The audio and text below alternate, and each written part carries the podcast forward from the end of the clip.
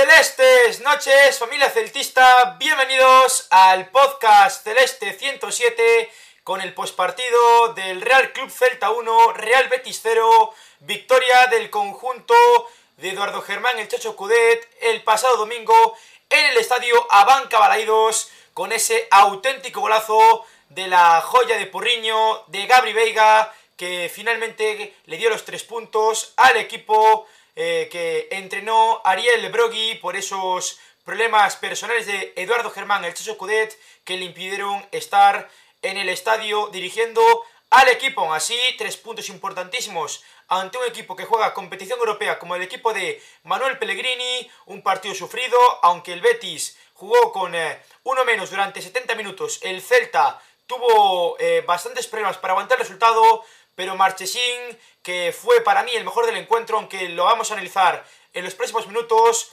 eh, tuvo varias intervenciones claves para eh, mantener esos dos puntos. Por tanto, tres puntos que suma el Celta, somos ya 10 puntos en lo que llamamos de temporada, tres más que eh, la pasada temporada a estas alturas de séptima jornada, 10 puntos.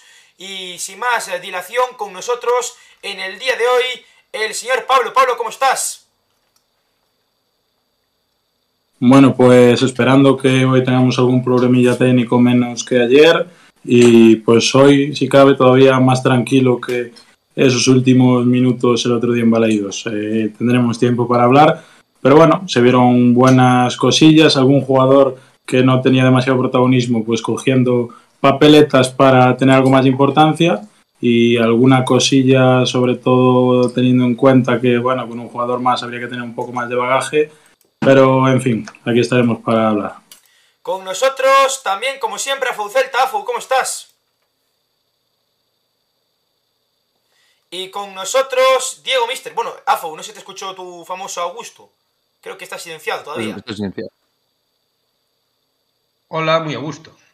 Y con nosotros, eh, recién llegado del trabajo, el señor del morrazo, el señor Mister Celta. Diego, ¿cómo estás? Del morrazo, no, del morrazo es el señor Abel. Yo soy de Moaña. Buenas noches, por fin aquí de vuelta y nada, recién llegado, como dijo Javi, y aquí intentando cenar un poco de estranges. Bueno, pues vamos a empezar a analizar este postpartido del Celta Betis. Lo primero que quiero es pedir perdón a la gente porque en el día de ayer por problemas técnicos no se pudo hacer el podcast a última hora.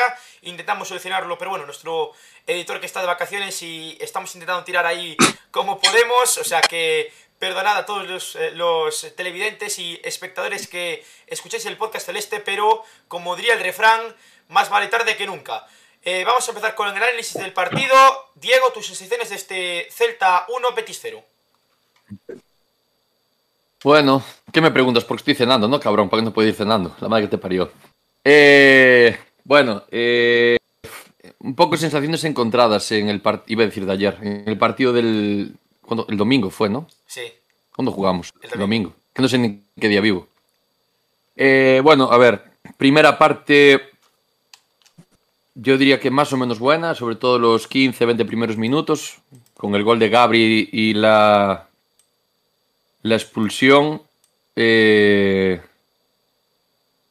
el Celta, no me digas cómo, pues como siempre, eh, baja un poco el pistón y ya en la, lo que es en la segunda parte eh, desapareció por completo, replegados atrás y volvimos a ver el Celta de, cuando va ganando, o sea, replegados atrás, aguantar lo que podamos y, y bueno, mm, a pesar de ser tres puntos importantes, yo creo que el Celta aún tiene que mejorar muchísimas cosas. Nota positiva es el, el partidazo que se marcó Gabri, el partidazo que se marcó Marchesín, que paró todo lo que no paró en las seis jornadas anteriores. Y después me sorprendió mucho eh, Luca de la Torre, ¿no? Tuvo 20 minutos, la verdad que buenísimos, eh, bastante eléctrico, eh, ayudando muy bien en defensa. con balón pasaban cosas y, la verdad que bueno, la primera parte yo sobre todo creo que se notó lo que es el movimiento de Gabri. En la primera parte cuando Gabri tenía la bola, filtraba mucho balón entre, entre líneas, estaba muy activo, se entendía para mí muy bien con, con Fran. Eh, después ya cuando en la segunda parte, ¿no? Cuando fue, metió a, Tapia y a, Beltrán ese doble pivote y desplazaron un poco a banda, ahí el Celta ya fue cuando replegó un poco más, la posesión muy plana. De hecho, había alguna jugada ¿no? que estaba en zona de, de, tres cuartos hacia adelante y, y, el balón no sé cómo acababa nuestro portero de vuelta. Perdió todo el sentido del juego para mí. Pero bueno, eh, hay que ver que son tres puntos, que se peleó hasta el final. Obviamente, para mí, el Betis es un señor equipazo, juega muy bien al fútbol y a pesar de estar con 10 durante prácticamente toda la segunda parte y parte de la primera, hicieron una presión bastante alta la silla del balón del Celta y el Celta sufrió. Eh, no era un rival fácil a pesar de eso, de que acabó con 10 el partido, pero bueno, tres puntos importantes, ya tenemos 10 hasta los 40, pues ya nos quedan, ya tenemos una cuarta parte de los puntos para, para salvación. Pablo, tus sensaciones del partido. Bueno, pues eh, bastante de acuerdo con Mister. Lo de Luga de la Torre, yo creo que viene para quedarse. Veremos si esa expulsión en Valencia no le cuesta más de lo debido a Cervi en cuanto a la titularidad, aunque ya sabemos que es muy del gusto del Chacho. Y a ver, está claro que sobre todo con un jugador más eh, en casa, ¿no? Balaídos otra vez eh, con toda la venta de entradas y, y tal Podríamos haber esperado un poquito más, pero bueno, eh, si queremos ser buenos, eh, hay que tener en cuenta, en primer lugar, por supuesto, el Betis del señor Manuel Pellegrini, que es un señor equipazo el que teníamos enfrente. También que venimos de un parón de selecciones eh, difícil, porque al final veníamos de encajar siete goles en los dos anteriores partidos, en el Wanda y en Mestalla. Y bueno, pues se le puede hacer a los futbolistas un poco largo. Y ya lo último, yo creo que eh, está claro que el Celta tenía que haber matado mucho más. Y seguramente Marchesín tenía que haber parado algo menos porque el Betis llegó un momento en el que llegaba con demasiada facilidad. Pero si en vez del señor Carles Pérez, la Nutria, como buenamente lo apodamos en este podcast, eh, si en vez de estar en este caso, como digo, Carles Pérez, hubiera estado ya Guaspas, que se cayó por esa indisposición ahí a última hora, yo creo que de esas 3-4 que, que, tuvo el catalán, por lo menos dos, el, el paisano del de, señor Diego Mister Celta las hubiera enchufado. Eh, bueno, quitando eso, yo creo que hemos ido un poquito más fallando de lo normal. Eh, Javi Galán, que ya desde Mestalla no acaba de encontrar su mejor versión. Y por el contrario, si podemos sacar aspectos positivos, pues eh, como ya digo, Luca de la Torre y un Oscar Mingueza que a mi parecer en esos 20 minutos que estuvo lo hizo bastante bien. Afu. A ver, varias cousas para analizar neste partido, desde o meu punto de vista. O mellor de todo eu creo que foi o resultado, porque realmente eu creo que o Betis un empate tal vez o mereceu por, por xogo por ocasións o Betis non se quedou con 10. O Betis deixámolo con 10 e iso é fundamental. Non é que o tipo se lle fora ou lle dera unha patada sin vir ao caso, é que había un dianteiro diante del que lle chamaban Larsen que lo jodió. E ou lle facía falta ou lle facía falta. É dicir, é un matiz hostia importante. Nese, no sentido de que non é que quedara con 10 porque se le foi a olla al tío e le pegou al árbitro, non. Quedouse con 10 porque o Celta, neste caso Larsen, forzou que quedara con 10. O cal nos dá a ver, para min, nos dá a ver a calidade de dianteiro que temos. Ese caballero que xoga diante este, este noruego, outro día desquiciou completamente os centrais do, do Betis. Non só por, as, por, por esa acción que, que, que largaron, era un constante desasosiego para eles. Porque non só é un xogador posicional que as baixa ben e, e as dá ben de cara. Que va, o tipo móvese, está constantemente buscando desmarque á espalda do segundo defensa a espalda do segundo central. Pasou moitas veces de ter a pelota Hugo Mayo na banda e Larsen estarlle pedindo desmarque a espalda do segundo central, é dicir, do central contrario a, a un mínimo que teña alguén que o vexa e os poña ali coa zancada que ten ese home chega. Ese home vai marcar goles. E se non o tempo. Non quero gafar agora tampouco. Pero bueno, se non o tempo. Eso para min é o primeiro detalle. Temos un dianteiro que é dunha categoría impresionante. Impresionante. En segundo lugar, Gabi Veiga. Mm, Gabi Veiga fai nos mellorar a todos. Fai mellorar a todo o equipo, ao xogo colectivo de todo o equipo. Por qué? Porque ten dúas, dúas cualidades que non ten nai de máis este ano, que son, por un lado, bon toque de pé, cousa que non estábamos moi sobraos con Tapia e Beltrán no medio, moi bon toque de pé, en segundo lugar, ten moi boa visión de xogo. Ademais está aprendendo a facer eh, bastante... Mm, Como se dice?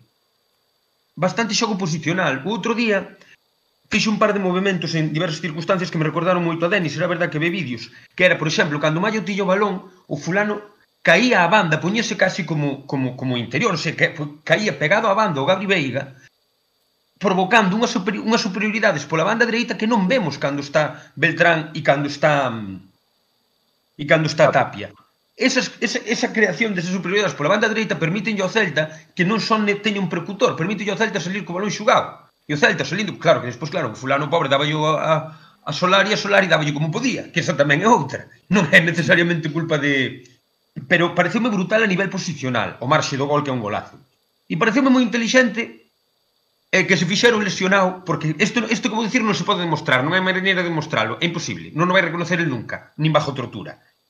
Pero pareceu moi interesante, o tipo móveno para a banda, porque sacou a Solari eh, pa, para meternos a, a, a Tapia e el moveron para a banda dereita e los dos minutos se hace lesionado. O, o, tenía molestias. Ojalá fora inteligencia de decir, e unha mierda me voy aquí joder el partidazo que hice para andar correndo detrás da pelota como vai pasar agora. O mellor que podía facer era iso. Unha pequena molestia aquí, cambio, faz un partido de puta madre, quedas como un puto héroe e non andas facendo o capuño durante a última dos, durante os últimos 20 minutos que é o que tocaba. Porque é certo que mm, que o Celta cando ten cando saca, cando saca o doble pivote ese de Tapia Beltrán, pasa algo rarísimo. Porque se xogas a defender, xogamos a defender. A las setas ou a los roles. É dicir, queremos xogar o Catenacho, xogamos o Catenacho. Línea atrás, que o último dianteiro noso este no medio do campo, facemos un catenacho de libro e a, e a chuparla. É unha maneira de xogar o fútbol? Sí. É lícita? Sí. É bonita? Non, pero é válida. O que non podemos facer é o que andamos facendo o que fixemos outro día. Presión alta. De repente a presión alta non sale ben. Porque non sale ben, porque nunca sale ben con estes xogadores e de repente todos para baixo a correr desarmados. E venga kilómetros de arriba para baixo. Venga. E iso provoca que os outros, polo menos por banda, poidan meter moitos centros. A entrada de Mingueza, de feito, eu despois de, oín que estaba que tiña molestias Hugo Mayo e tal, eu pensei que se debía a que quería ganar máis xogo máis xogo posicional. Como se chama? A que quería ganar máis xogo máis xogo aéreo, porque era realmente onde estaban facendo perigo nas xogadas a balón parado. Despois parece ser que foi por porque Mayo tiña molestias e tal. Bueno, ese que a siga tendo, que para mí Mingueza fixo un bon partido. Polo demais, mm. eh, tres puntos e menos mal. Yo quiero también hacer hincapié en un dato que vi hoy en, en Twitter. Lo primero, eh, un poco hablando de Gabri Veiga, ya que estamos hablando de Gabri. Obviamente Gabriel le falta mucho para, para llegar a ser eh, pues un jugador eh, como Denis Suárez, no al nivel de Denis Suárez, pero yo creo que son jugadores también de, perfil diferente. Eh, Gabri es un jugador que, bueno, pues aprovechando el dato del gol del otro día, tanto Miguel Rodríguez como Gabri Veiga, ellos dos solos, marcaron más goles desde fuera del área en primera federación que el Celta en primera. Se, atreve a tirar desde fuera, es un chico con, bueno, con carácter que, que, que ha aprovechado su oportunidad y que en su primera temporada, porque el año pasado jugó varios partidos, pero siempre desde, desde un rol de bueno, jugador de, filial. Este año era como un jugador prácticamente a todos los efectos, salvo por el dorsal del primer equipo.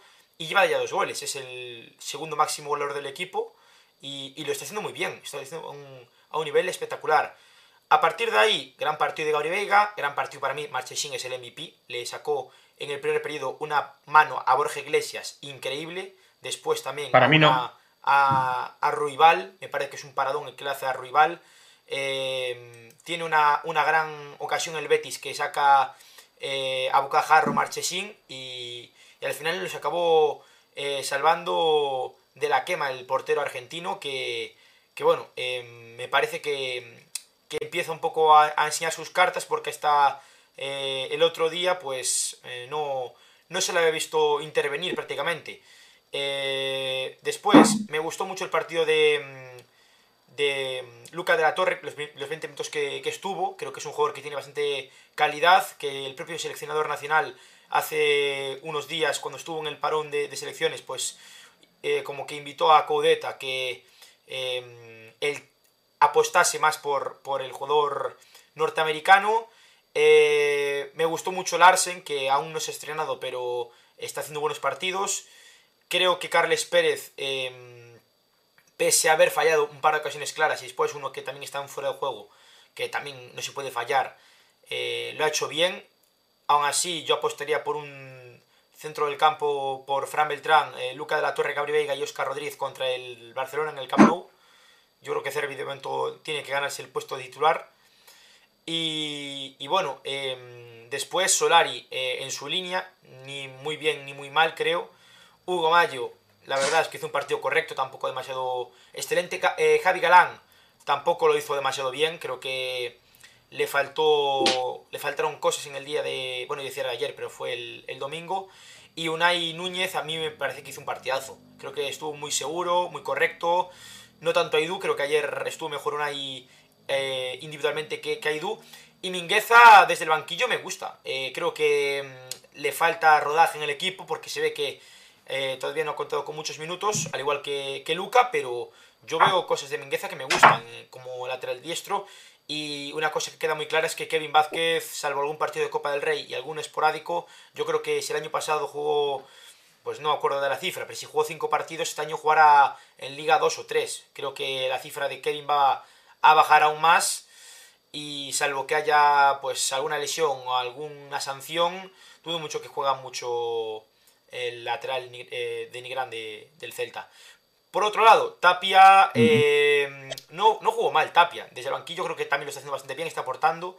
Por cierto, eh, ahora que, que, me acuerdo, eh, felicitar a, a, Estefanía Molina y a Farah Beltrán que van a ser padres y felicitar también a Marchesín que, que, que, ha sido padre en el día de ayer. Por tanto, muchas felicidades para nuestros dos futbolistas que, bueno, pues uno ya ha sido padre y otro va a ser padre. O sea que a ver si, si Fran, eh, tanto sea chico como chica, pues eh, inculca los valores de, del celtismo a, a, su hijo o hija y, y, tenemos un celtista más en la familia, ¿no? Que, que, hace, que hace falta, por supuesto.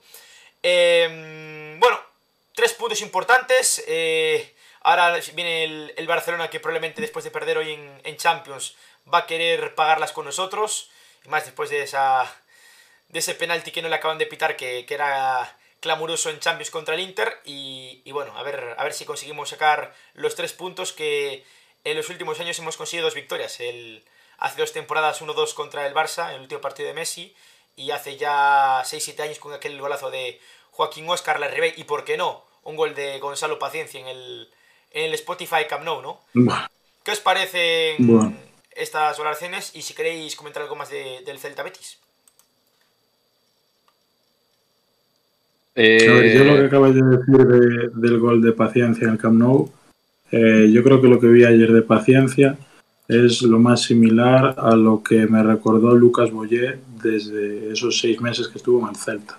O sea, yo creo que no controló un balón bien, no bajó un balón decente. Bueno, al final eh, los puñetazos parece que le sentaron algo mal y creo que con esto debemos también eh, valorar ese señor noruego que vino muy, muy, muy a finales de mercado y que es cierto que todavía le falta enchufar, pero que tiene, tiene cosillas, como bien dijo Afo, que, que seguramente nos acaben, nos acaben, nos acaben ayudando. Eh, comentaba también el, un tal Marcos Piedras aquí en, el chat eh, la expulsión de, Luis Felipe, que viene de un pase de Aidú, y yo creo que esos pases largos de Aidú, que normalmente pues eran para que corriera Yago o para que Santi poniendo un poco el culo y tal, intentara bajar, yo creo que sí que puede ser una buena forma de deshacerse del balón desde atrás, porque eh, si bien eh, Marchesín ayer dio una cátedra, yo creo que, por hacer la comparación con Dituro, lo que son los pies todavía le, le falta para alcanzar a su compatriota argentino. Pero bueno, eh, por último ya tema Gabri, yo creo que eh, veremos a ver en el Camp Nou si es titular. Yo, sinceramente, lo pondría. Eh, yo creo que el Chacho tirará más por ese doble pivote, porque al final hay que intentar eh, que el Barcelona por el centro del campo no, no acabe combinando mucho y demás. Pero bueno, yo creo que, ya te digo, puede ser un buen escenario. Recordemos, yo, vamos, me acuerdo un partido hace años ya en Balaídos de Gabri Veiga, precisamente contra el Barcelona, en el que había destacado una barbaridad. No sé si había sido el, el debut incluso en, en Sí, primera. Debu- debutó de titular. Y, y bueno, yo creo que se puede dar bien. Eh, teniendo en cuenta esto también, como bien dijo Javi, el penalti ese clamoroso y el resultado que tuvo el Barça en, en la Champions. Y también teniendo en cuenta que después del domingo jugar contra nosotros tienen que recibir el, el miércoles en un partido casi vida o muerte al Inter de Milán, puede ser un, bueno, una cita bastante, bastante más probable de lo que a priori se, se presupone para meterle mano al líder en su casa. Va a ser un Yo quería comentar una cosa, mister. quería comentar una Vamos a cosa que comentó antes, antes Afu por el tema de, de la salida del balón y dice que creamos eh, superioridad en banda, ¿no? Con las caídas de, de Gabri. Y yo pregunto, ¿no creéis que eh, la escabechina un poco de goles que está recibiendo el Celta puede ser dada a crear esa superioridad en banda y dejemos desprotegido el centro del campo? Pregunto. No, no, no. o, que puede, no. o, que, pu- o que puede Solo- influencar. No, porque ese, esa, esa, cre- esa creación de superioridade en banda eh, utilizando o medio campo, neste caso a Gabri, solo se fai cando está Gabri ou cando estaba Denis, porque nin Tapia nin, nin Beltrán son capaces de facelo. E a escabechina de goles precisamente veu estando Gabri e está, estando Tapia e estando Beltrán. Tapia ocupa moi ben a súa posición cando está el solo, eh, exactamente igual que Beltrán, cando están eles solos ocupa moi ben esa posición. Por lo tanto, a escabechina non se dá en crear, na intención de crear superioridades e fallar os pases. A escabechina veñen por outros derroteiros, desde o meu punto de vista. Porque non facían eso cando estaban xugando os dous mediocentros máis defensivos e era cando pero, marcaban. Cando pero, por exemplo, tú dices que, que Tapia ocupaba bien os espacios. Sí, te lo compro, pero a medias. Tapia ocupaba sí. bien esos ocupaba bien esos espacios cuando si estaba, estaba bien. Solo, Se estaba solo no medio do campo, Tapi de puta madre. Se estaba solo Beltrán, de puta madre. O problema é cando claro, xuntas os dous. Claro, claro, por eso te lo digo. Pero, pero cando xuntas os dous non busca superioridades en ningún sitio porque son dous xogadores que se tapan. Non xogamos a nada cando xogan eses dous ao fútbol. Cando estaba comentado as superioridades que creaban banda dereita, sobre todo gracias a Gabri Veiga, era porque estaba Gabri no medio. Por lo tanto, a escabechina non pode vir de aí porque porque non se daban esas circunstancias noutros partidos. Desde o meu punto de vista, eh? Sí, sí, non, vías, non vías a Tapia que era a banda para dar superioridade por banda, joder. Non vías a Tapia facer os míticos triángulos ofensivos, nin a Beltrán, facer un dos míticos triángulos ofensivos quendo a banda deixando que o interior se meta para o medio. Lo non peor, lo peor, y por lo menos lo que yo veo, es que es eso. Intentamos crear superioridad por banda y el otro día el mayor peligro que tuvimos fueron pases eh, entre líneas de Gabri Veiga a los delanteros. Es lo más, para mí lo más sorprendente de todo. Que quieres crear una superioridad por fuera, ¿sabes? Que al final no te sirve de nada. Sí, crear un espacio por dentro, pero generalmente Carallo. lo- la mayoría... Pero la mayoría de equipos normalmente te juegan muy cerrados y bascula mucho a un lado y a otro. Pero permítenche sacar a pelota, eh? Porque como pretenda sacar a pelota desde atrás por Claro, el pero es que, es, que, es que ahí está el problema del Celta. Que tú llegas a tres cuartos de campo y a partir de ahí se apagan las luces. El otro día, No. bueno, que Gabri de vez en cuando filtró alguna. Pero por lo general, el Celta, ¿qué, qué es, lo que, es lo que realmente falla cuando el Celta no marca gol? No es que, que- que los delanteros fallen, es que no generan las ocasiones que generábamos antes. Y esto para mí viene dado en eso, en que para mí la superioridad tiene que estar creada por dentro para poder filtrar un pase a banda y en por encima teniendo a Larsen, jugar con Hugo y con este con, con Galán profundos, acumular gente dentro y buscar centros. Para mí, para mí es que es clave y aprovechar eh, eh, es- esa baza que tenemos, porque del resto eh, seguimos jugando a lo, a lo mismo de siempre y apenas generamos ocasiones. De hecho, el otro día, bueno, generamos las de. Fueron dos o tres de Carles y el gol. Del resto, yo creo que. Carles- bueno, una de, la de Yago. Carles Una de Carles que aprovechó muy bien. ¿eh? Los balones de Gabri Veiga a la espalda de- del central, la aprovechó muy bien. Por el- el, para mí, por el, por el buen trabajo y el buen posicionamiento, lo que comentó antes Afu de, de Larsen. Liberó mucho a Carles. Fija, los, los centrales lo buscaban mucho y de ahí que, que Carles eh, aprovechase bien esas, esas De jugadas. feito, de feito comentaba des algo interesante que era, supoño que salimos cos dous mediocentros, o sea, cos defensivos para que o Barça non teña superioridade. Eso fixámoslo contra o Valencia, contra o Atlético de Madrid nos llovió. O Barça é o próximo. Contra o Betis, perdón. No, cos dous mediocentros defensivos, joder, con ah. Beltrán e con Tapia fixemos. Sí, sí. Contra o Atlético de Madrid e contra o Valencia. E nos llovió. E nos llovió, sí. pero bien llovido. Por qué? Porque o Celta non podemos, non podemos estar sin pelota. Entonces, si tes un dianteiro como Gá, si tes un dianteiro como Larse, que che vai fijar, que che vai fixar moi ben as, as posicións.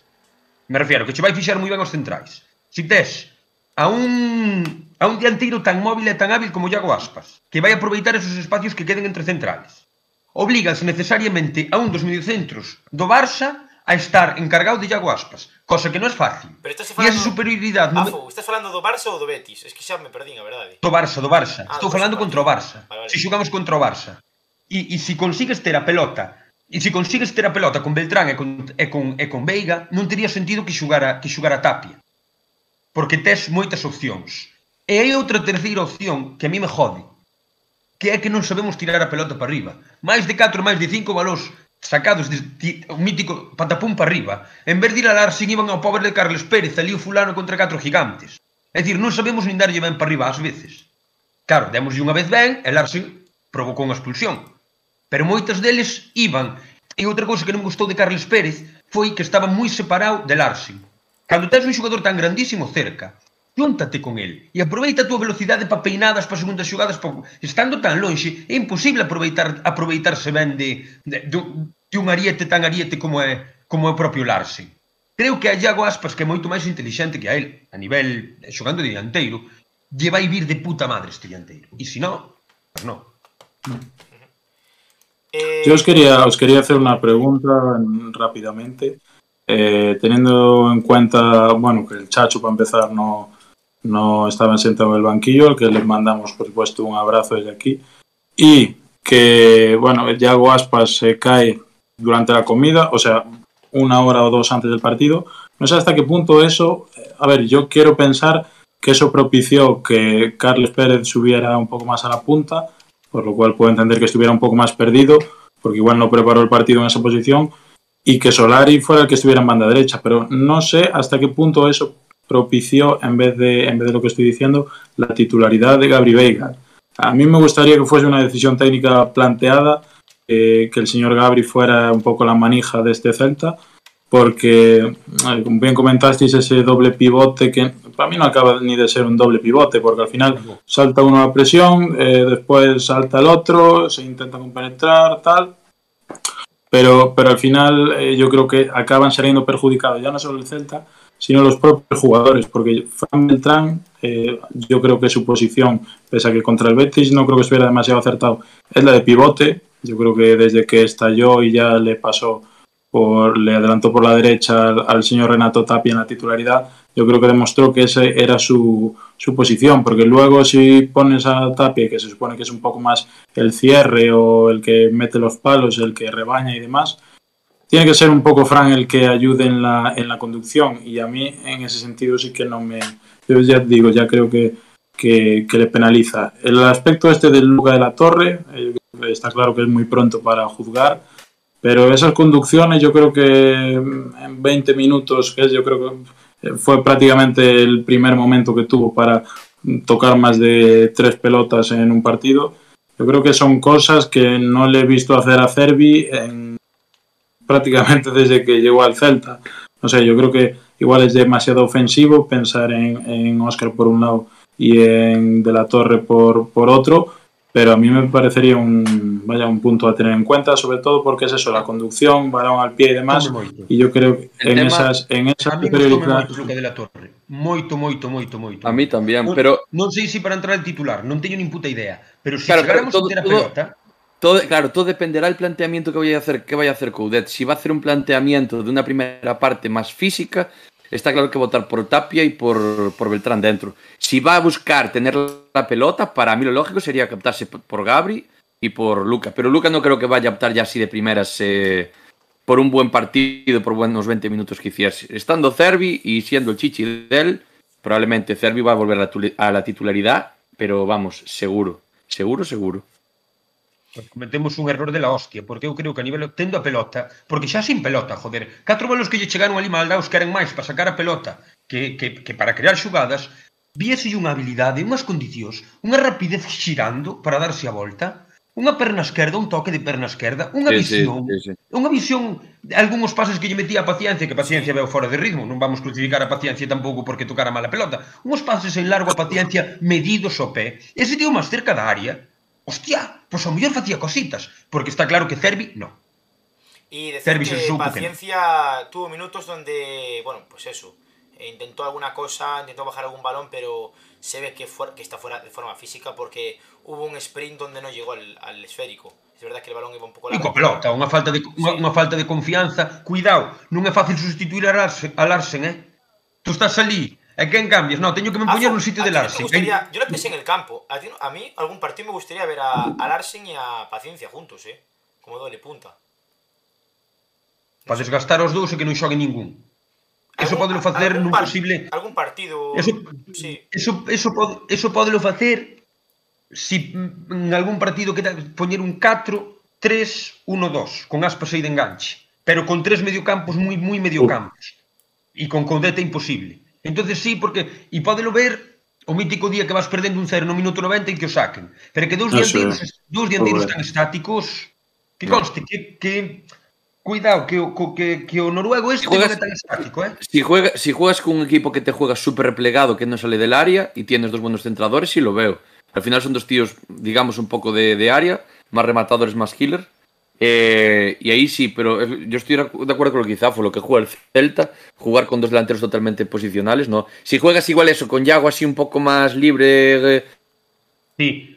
mueve más tal, como segundo punta, puedo llegar a comprarlo, pero los dos solos, para, para, creo que no. Que meter, para eso terías que meter moita xente no medio do campo e que os laterales... No, simplemente simplemente tendrías que jugar tal cual está jugando, el, o sea, el mismo sistema, ponle un 4-4-2 en rombo, pero con dos tíos, los que juegan de interiores, pues muy metidos, muy metidos para adentro, con dos carrileros muy marcados. Sería para mí la única opción que tiene ahora mismo Coudet, pero tal y como juega Coudet. No. Eu, eu, eu no, no. A mí tampoco vexo. Teniendo en cuenta Coudet, yo creo que no hay debate en eso. A mí me gustó mucho no. también eh, el Celta en defensa, sobre todo para parar a jugadores como Borja Iglesias, que salvo la que tuvo la primera parte, no, no fue capaz tampoco de eh, crear demasiado peligro. Nabil Fekir, que es un jugador para mí de los mejores técnicamente de la liga, es un jugador que bueno, es campeón del mundo con Francia, que, que atesora una calidad eh, increíble y que probablemente sea la estrella del Real Betis Balompié, un Betis que como dije antes es un equipo que está jugando Europa League, y, y al Betis eh,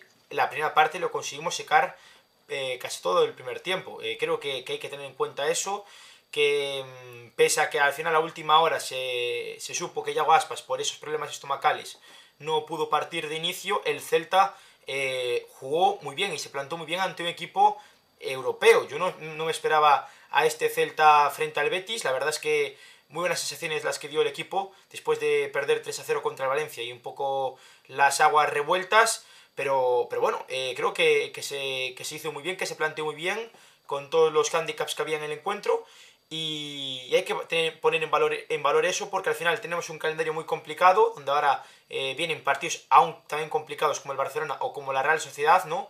Hay que sacar esos puntos antes de, de bueno, pues partidos un poco más asequibles como por ejemplo el, el de Pucera, el desplazamiento el próximo miércoles 19 de, de, octubre a las 7 de la tarde que ya es horario confirmado y, y hubo aplausos en la primera parte en Valedes porque el equipo estaba jugando bien ante un equipo, como digo, eh, que si todo sale bien acabará en el top 6 de la liga esta temporada. O sea que creo que es un gran resultado. Igual no se acabó ganando eh, jugando eh, al, al tiki-taka o, o, con una superioridad apabullante, pero hay que tener también eh, que el Betis es el actual campeón de la Copa del Rey y que Eh, es un equipo que juega competición europea y tiene mucho más presupuesto que nosotros. Por tanto, son tres puntazos. Pero seguimos na mesma liga, eh?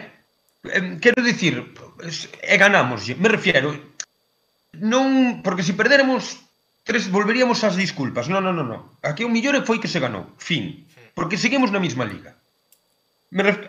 Es que uno tiene un presupuesto, non valen disculpas. No, yo no quiero, no puedo comprar disculpas, non quero comprar disculpas ademais. Porque para iso baixamos a segunda. Entón, en segunda habría xente do noso presuposto, máis ou menos, e aí disputamos a segunda. Se queremos estar en primeira, habrá que estar en primeira. Para as duras e para as maduras. E na primeira, claro que vai haber equipos con máis presupostos que lle tes competir, e, e, e, e equipos aos que menos, os cuales che van a competir. Que eso tamén é outra. Porque habrá equipos como o Osasuna, como, no sei, como el Rayo, con moito menos presupuesto, que fijo que che compiten. Pois do mesmo xeito, ti lle tes que competir aos que son máis grandes. Os que, están, os que teñen máis presuposto. Bueno, antes de pasar a los datos, quiero agradecer a Azrael y a, y a Skull que eh, miembros durante 11 y 3 meses respectivamente. Muchas gracias a los dos por seguir en la familia del podcast celeste. Eh, bueno, quiero hacer un inciso, quiero hacer un inciso antes de, bueno, lo diremos en las, en las noticias, pero eh, muy, muy buen eh, número de espectadores el día de ayer en, en Balaidos, eh, perdón, el, el, domingo. Ya estoy con el, también con el chip de que hoy es lunes. Eh, muy buen Adiós, gracias, no. No. Adiós, gracias, es martes, ¡vamos! Es, es martes, martes, Queda menos. Y queda muy poco para que sea miércoles. Vacaciones a partir de la semana que viene. y si os parece, eh, vamos un, a con los. Con una cosa. Eh, el, pa- una cosa, Javi, en las noticias tienes lo del porque de lo de Yago, del porque el problema estomacal. No, no, no, lo comentará Vale. un poco en breve, pero bueno, coméntalo tú si quieres, mister. Ahora. Nada, digo, eh, ya que sal- es que salió antes, lo iba a decir y se me fue la olla. Nada, que al parecer eh, Yago no, no jugó porque estuvo mal del estómago y al parecer estaba tomando un tratamiento porque esta semana sé que tuvo, bueno, problemas, ciertos problemas físicos y le dieron una especie como de tratamiento, infiltración y demás y unas horas antes del partido, a la hora de la comida, pues eso, se sintió indispuesto por ese tratamiento. De ahí que no, no juega titular. No es porque comiese marisco en mal estado, ni, ni el mejillón que comió tuviese marea roja, no. Foi por eh. el, el tratamiento que le estaban dando. Eu, pensei que fora culpa dun ovo. Dali dese bar de Vigo que poñen tan bons ovos que tiña algo de salmonela. Eu pensei que era iso. Sabedes este bar en Vigo que poñen uns ovos cocidos así? Bueno, pa xente de Vigo. Dios me libre. Pablo no sabe, sabes cal é, no Pablo sabe bien bueno, cuál es, eh. Aí hai un bar que poñen ovos deses cocidos con chupitos e tal, eu pensei que ah. eso de, de unha salmonela ou algo así dun ovo deses, pero en fin. Pablo, Gracias pola información. Pablo lo sabe bien, que eh? me tener que hablar con Marijos y yo, Pablo. Sí, sí, sí. Pues mira, mira que yo lo de Yago Aspas pensé que estaba de resaca el buen hombre después de la lupanda de fuera de show. Sí, Que no, fue una cosa No, tuvo un el día antes. Bueno, También puede ser. vamos a centrarnos en el partido, en el Celta Betis. Eh, Diego, vamos con los datos de este Celta 1 Betis 0 de la séptima jornada de la Liga Santander 2022-2023. Todo tuyo, mister. Bueno, eh, en cuanto me los pinche Javi, porque tenía la chuleta y no sé dónde cojones la metí, y me aparezcan aquí en, en pantalla los datos, eh, los comentamos. Nada, vamos a ser rápidos, los datos son datos. Y, Son y no se basura, como buenos Son datos son basura. basura. Depende qué datos. Bueno, sí, son basura. Porque si tú sales de fiesta y te lías con dos pavas y vamos los dos de fiesta, o sea, salimos los de fiesta, tú te lías con dos pavas, la media dice que tú te liaste con una pava y yo con otra. Mis cojones en moto. Bueno, vamos allá. Exactamente, mister, exactamente. Posesión, eh, 46%, 54%. Ahí nos gana el, el Betis, pero bueno, por, poquito. Eh, duelos ganados 78 a, a 56. Tiros, a- tiros y tiros a puerta 7-4 para el Celta, 5-4 para el Betis. Sorprendentemente, el Celta tiró más a puerta que el, equipo rival, que si mal me equivoco, últimamente era, un poco a a la inversa. Corners 5 para el Celta, 3 para el Betis. 3 fueras de juego para el Celta, 1 para el Betis. 302 pases, 357 para el Betis. El, Betis tocó un poquito más. Eh, balones perdidos, 129 para el Celta, 100 o sí, 129 para el Celta, 139 para el Betis, lo cual dice que el Celta perdió menos balones que el Betis. Dato importante. Eh, balones recuperados, 58 a 57. Cuatro paradas de, de Marchesín, los cuatro que tiraron dentro de los tres palos, cuatro paradas. Y eh, tres paradas del portero del, eh, del Betis, de cuatro tiros encajó Rui uno Silva. y paró tres. Ruiz Silva, correcto, lo tengo yo en el, en el Fantasy. Y un dato que la, la verdad llama bastante la atención es, es que eh, el Celta hizo un total de, espero que no se le fuese el botón a la hora de, met- de, ¿sabes? de meter los No, no, datos. no. 26 Yes. faltas. 26 Somos- faltas para el Celta. somos el Celta de unos sucios. Somos unos sucios. Somos lo unos peor, puercos, ¿entiendes? Unos unos violentos, unos ¿sabes? violentos de cuidado, ¿eh? Pero fíjate los datos, Safu, tú fíjate. 26 Javi, faltas. pínchame otra vez las, la- las estadísticas. No me las quites de pantalla, por favor. Eh, la estadística dice que el Betis, por cada tarjeta, o sea, por cada falta, le echan una amarilla. y entre medias le cae una roja.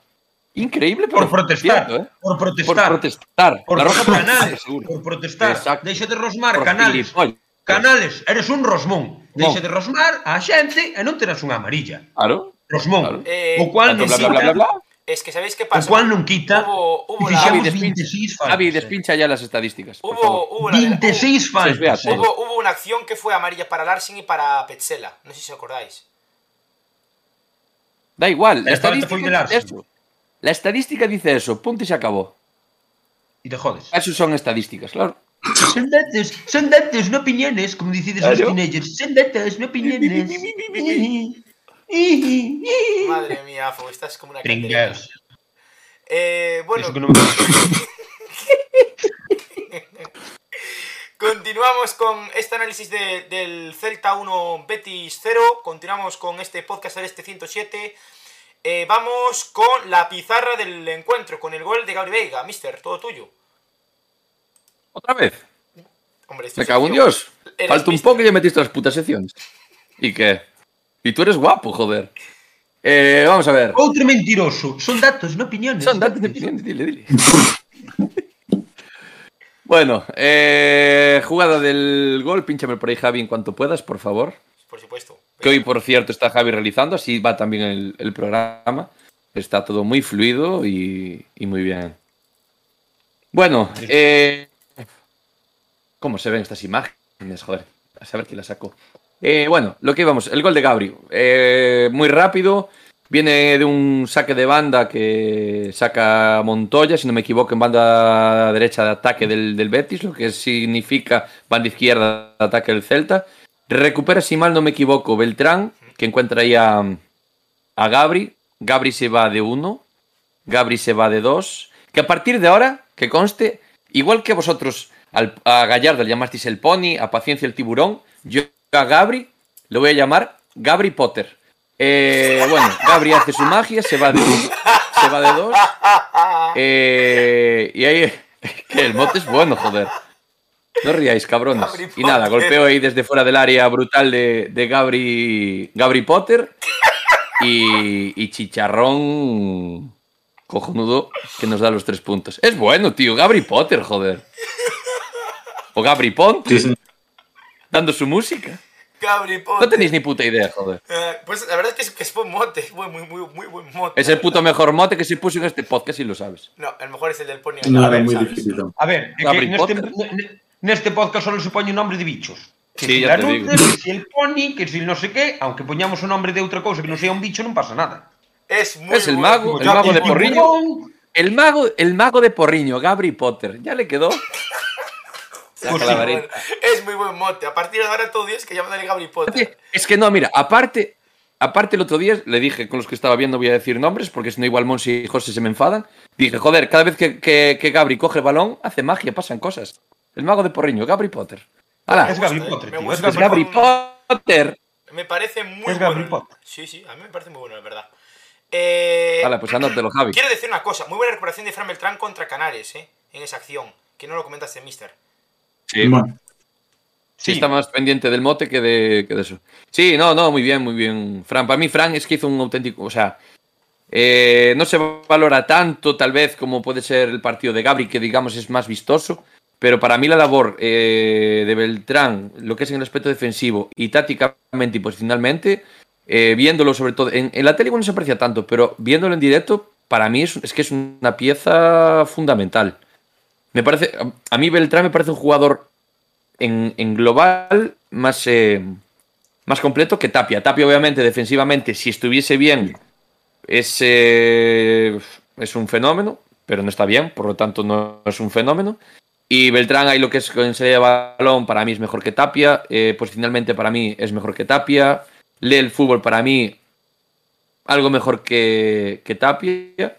Y, y bueno, esa jugada viene de eso, por la presión alta que empezó haciendo el Celta en los primeros 15-20 minutos, presión ahí en, banda, un buen robo y al final, bueno, eso, la, la magia del mago de Porriño, eh, el señor Gabri Potter, que bueno, es una acción que acabó como acabó. se consigue marchar de 2-3 con esa arrancada en potencia y después Dos, para ser exactos. cómo remata desde muy lejos. Ahí Ruiz Silva no puede hacer absolutamente nada porque es un remate muy bueno al segundo palo, es un auténtico lazo. Y de hecho, Gabri Veiga, que ha entrado en muchísimos sitios en el 11 de la jornada. Yo creo que el único gol que le puede llegar a hacer competencia es el de Rodrigo Riquelme del, del Girona, que es un golazo. Hostia. Es un auténtico golazo. Y el de Unai López el otro día contra el Elche, 2 a 1. Ganó el Rayo. O sea que. Yo aquí haciendo publicidad de marca de agua y no me decís nada, cabrón. ¿Cómo? ¿Cómo queda marca de agua? Nada, eh, tengo que tirar el. Joder, la botella. Oye, Nada, y el, y el golpeo, el golpeo de Killer, ¿eh? O sea, no es el típico pase a la red de Cross con el interior. No, no, el tío le pega una hostia y la clava donde la clava y por eso entra gol, porque tampoco es ni en la corona del aire ni nada, es un cachito más para atrás. pero pero no a ver yo veo por ejemplo veo la repetición y veo más un tiro bien colocado que, que potente en sí No sé si me explico. Potente es, pero no es ahí un, vamos, un cañonazo que flipas. Va muy bien colocado, aparte, si no me equivoco, pega un par de botes, lo cual dificulta el, eh, eh, que el portero, bueno, eh, siempre esos botes, ¿no? Para los porteros que, que van así un poco raso a media altura, siempre son jodidos. Pero bueno, a ver, es, es un golpeo, la verdad que duro, obviamente. Oye, y, y lo que hablabais antes de, de Fran Beltrán, eh, datos, datos son, como, como bien decíais, pero yo creo que si sacáramos aquí el tiempo que se echa el señor Fran Beltrán corriendo durante el partido, que lo ves en el minuto 85 recuperando el balón y que llega a hacer una pared con Oscar y que luego vuelve para atrás. y es que yo creo que desde que cogió ese tono físico es una de las grandes cualidades que lo está llevando a mantenerse en la, en la titularidad del Celta. Pues sí, la verdad es que sí. Eh, y mira que a mí Tapia un conste. jugador interesante eh, para el centro del campo. Que conste que Tapia, si, Tapia sin Beltrán e con, con Veiga igual millora. Porque cando chegou Coudet, antes de chegar Coudet, xa estaba Tapia no equipo, e ben, e sin máis, porque xogaba con dous mediocentros. Foi poñer el solo como único defensor no medio do campo e empezar a xogar a Dios. entonces o millor, se xoga, por lo que sea, un día que ten que xogar Tapia aí e, e Veiga con el, igual volve a ser unha especie de Tapia que xa que todos recordamos. Ou non, non o sei. Con Denis. En canto a unha cousa que anda polo chat rulando. Marcos Piedras hoxe non pode estar con nós porque teño secuestrado na miña cueva. Por suerte deixei un pouco de señal wifi para poder ver o podcast. Pero teño realmente secuestrado e amordazado. Así que, jodemos. Ao mellor para o próximo día o ceibo. Ao mellor o próximo día o ceibo. Deixar a ver, son así de macara. La nutria piedras, eh? La nutria piedras, piedras Potter. Os parece, Marcos Piedra Potter. Os parece que vayamos... ¿Sabéis que Marcos Piedras es carpintero? ¿Cómo? ¿Eh? ¿Cómo? Que dijo ¿Qué que rosma Marcos sabía? Piedras Que es- habla Piolín. que dijo y digo que Marcos Pérez es, es carpintero. Yo iba a continuar con el podcast porque hay mucho que analizar todavía. Pero bueno, eh, acabo de Continuamos, decir que. Marcos es carpintero. por el- ahora acaba con la broma. Pero que vai ser carpinteiro? Pois será carpinteiro, pero non deixar sin mouse, así que a ver como carallo vai facer para carpinterar. Pero es que No, eso lo dijo Diego. Sigue, Javi. No entiendo la broma. Después te lo explico, que no, está- no estás lúcido. Ah, bueno. Ah, Eh, continuamos con. Marcos Piedras, carpintero madera. A ver, Javi, venga, sigue. Ortega Piedras poñen aquí, ese es bueno. A mí me parece un chiste tan malo que ni siquiera lo he pillado. Eh, bueno, Con Ortegas Piedras. Ah, es, es lamentable el puto chiste. Eh, continuamos con el postpartido Pues es del. Celta Betis. Eh, Bueno, Pablo, para, para. El de, para, para, que el de Iborra ni escribe ni borra, ese eh, también tiene tela, ¿eh? Y eso no son datos, son... No son opiniones. Estos. eh, oye, que estamos a, a Tenía que pleno hacerlo, martes, tío. eh. Estamos a pleno martes, no estamos para. que Estamos con energía, Javi. Bueno, Parece ¿Sabes que estamos a sábado, que ¿eh? no organismo pleno martes. Fala por ti. A mí, lo único que me motiva de mañana que sea miércoles es que hay Champions y la Isla de las Tentaciones. Lo único que me motiva, la verdad. Pero bueno, el resto nada. Bueno. La isla es el jueves, ¿no? No es mañana, es mañana. No hay pruebas de vida de... Lo cambiaron, creo, ¿eh? Que Por no. lo del debut de Joaquín. Que no, que no, que no, que es mañana la isla. Que está muy interesante. Bueno, continuamos con. ¿Sí? ¿Y qué pasa a ver a Isla, Javi? Hay follisqueo ya. Creo, Aparte ya son las 12, ya podemos hablar de esas cosas. creo, creo que sí, eh, creo que sí. Pero bueno, continuamos con el. ¿Y lo vas a ver? ¿Vas a ver el O follisqueo? sea, que, ve- o sea, que ves Puticlus en directo. Veo, O sea, ¿Sí? veo la Champions y te después gusta el la morbo. isla. La. Son compatibles las dos. Vamos a ver. No son compatibles, Javi. ¿Cómo que no? No son compatibles. Tú mientras chingas ver fútbol, no, tú estás a lo que estás. La isla. No la- son compatibles. La isla acaba, empieza a las 11. Es compatible. Y yo, yo me echo unas risas, porque la gente que va a ese programa tiene. Risas, sí. Risas, sí. Hombre, Sí, ¿para sí, ver? sobre todo risas. Bueno, continuamos con el. Yo- podcast. con vista. el podcast, ya está, se acabó. Que estáis hablando de cosas que no tienen que ver el partido y que hay que analizar muchísimo. Pablo, vamos con Sacaste la tú, polémica. No, no, lo sacaste vosotros, con lo de piedras. Continuamos, vamos con la polémica. Ah, Empezamos en piedras. faigo? A xente pregunta por ele, eu teño aquí nun zulo de 6x2, que lle faigo? Teño que dar explicacións, chico. A ver que hago rescate. Bueno, dejamos Claro. estos temas, vamos con la polémica. Ahora sí, Pablo. Vamos allá. Con esa jugada del Arsenal. Bueno, pues pínchamela ahí. Que, a ver, eh, poco comentar. Yo la verdad en directo me pareció una, una salvajada la primera decisión del señor Sotogrado, creo que era el árbitro del encuentro. Eh, un balón largo de Josef Aidú que controla muy bien Larsen con el pecho, yo creo que con un poquito de pasividad defensiva. Pero bueno, una vez arranca, agarrón por detrás, último hombre y llega el señor y le saca amarilla ante la sorpresa de, de todo Baleidos. No sé, yo no sé qué más hacía falta para sacar esa tarjeta roja ya de primeras. Yo incluso pensé que podía haber llegado a ser penalti y demás, pero bueno, una vez lo pitas, yo creo que la, la expulsión de Luis Felipe, en este caso, mmm, poco más tiene que comentar, ¿no? Yo creo que bastante rigurosa en este caso. Expulsión eh, clarísima, tuvo que ir Sotogrado al bar a ver la acción repetida porque al principio ha sido solo tarjeta amarilla, pero es expulsión clara. Después también se habló de una posible mano de Fran Beltrán, creo, pero bueno, eh, al final mm. estuvo acertado el, el colegio del partido y, y, tampoco es como demasiadas cosas eh, así polémicas en el partido, pero bueno, eh, ya que condicionó el partido esta expulsión, pues se mete dentro de la polémica una buena decisión de, de Sotogrado expulsando a, a Luis Felipe y dejando con uno menos al equipo de Heliópolis, ¿no? Por tanto, bueno, polémica a medias, ya que, eh, como vemos aquí, es una expulsión bastante clara del jugador del cuadro verde y blanco. Eh, que por cierto, esa camiseta que llevan el día de, del domingo, eh, feísima, parecían butaneros, la verdad. Eh, continuamos con el postpartido. ¿Y qué pasa cos butaneros? Xa estás en contra dos gremios dos butaneros, este cativo metes en cada fregado. Ahora estás o gremio de butaneros encima. ¿Qué necesidad? ¿Qué necesidad? En fin, en fin. Hombre, a ver, yo creo que los daño, fontaneros, los fontaneros opinan que los uniformes que llevan son feos. Depende do butanero. Pero para, para. Pero para, no, pregunto, ¿y los butaneros llevan fundas naranjas? ¿O llevan la funda que les cuadre? Yo creo que tú estás hablando de las botellas, no de los butaneros. Porque las botellas sí que son naranjas. Hombre, ah, desmontando teorías. Yo veo a los butaneros de y esos son datos, las... no opiniones.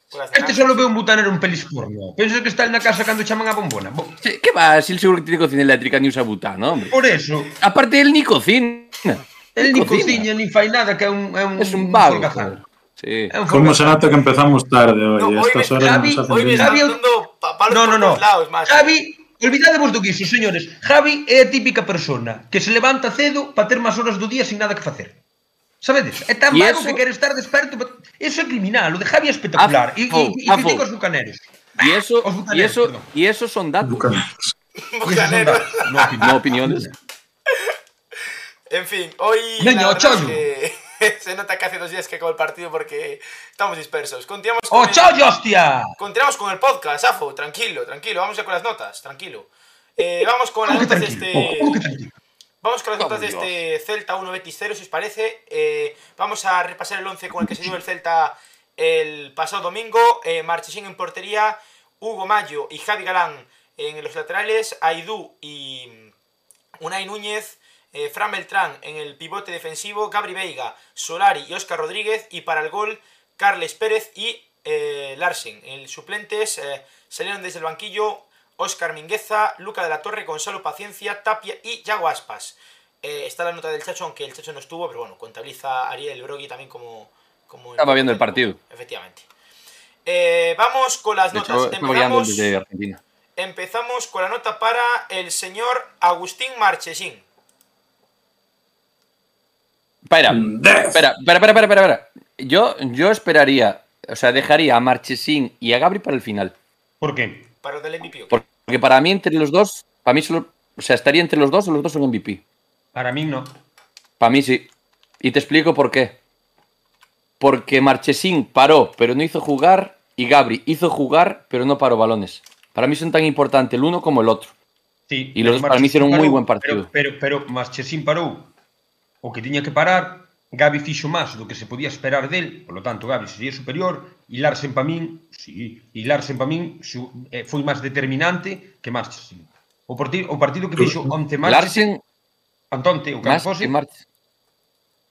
Vamos a ver. Yo creo que si ayer sí, sí, pierde, sí, o sea, ayer pierde, pierde el Celta 1-2 o 1-3, no habría tampoco que señalar demasiado a Marchesín. Sí, o sea que para mí sí que para, para mí sí que paró máis de lo que fixo, o típico partido de Rubén Blanco, de parar os tiros que lle iban. E os ven cos reflejos. No, no, claro, Que pasa? Que despois vías co balón, patapum para arriba, non a sabe tocar cando tira para arriba, tira a Carles Pérez ou a quen non. Despois na salida remataron bastante, tampouco estuvo demasiado acertado. Para min único, para min a única destacable é un pa un que fixo con esa foi a destacable, porque despois o resto foron debaixo dos paus e tiros, bueno. aunque foran con contundencia, foron bastante centrados.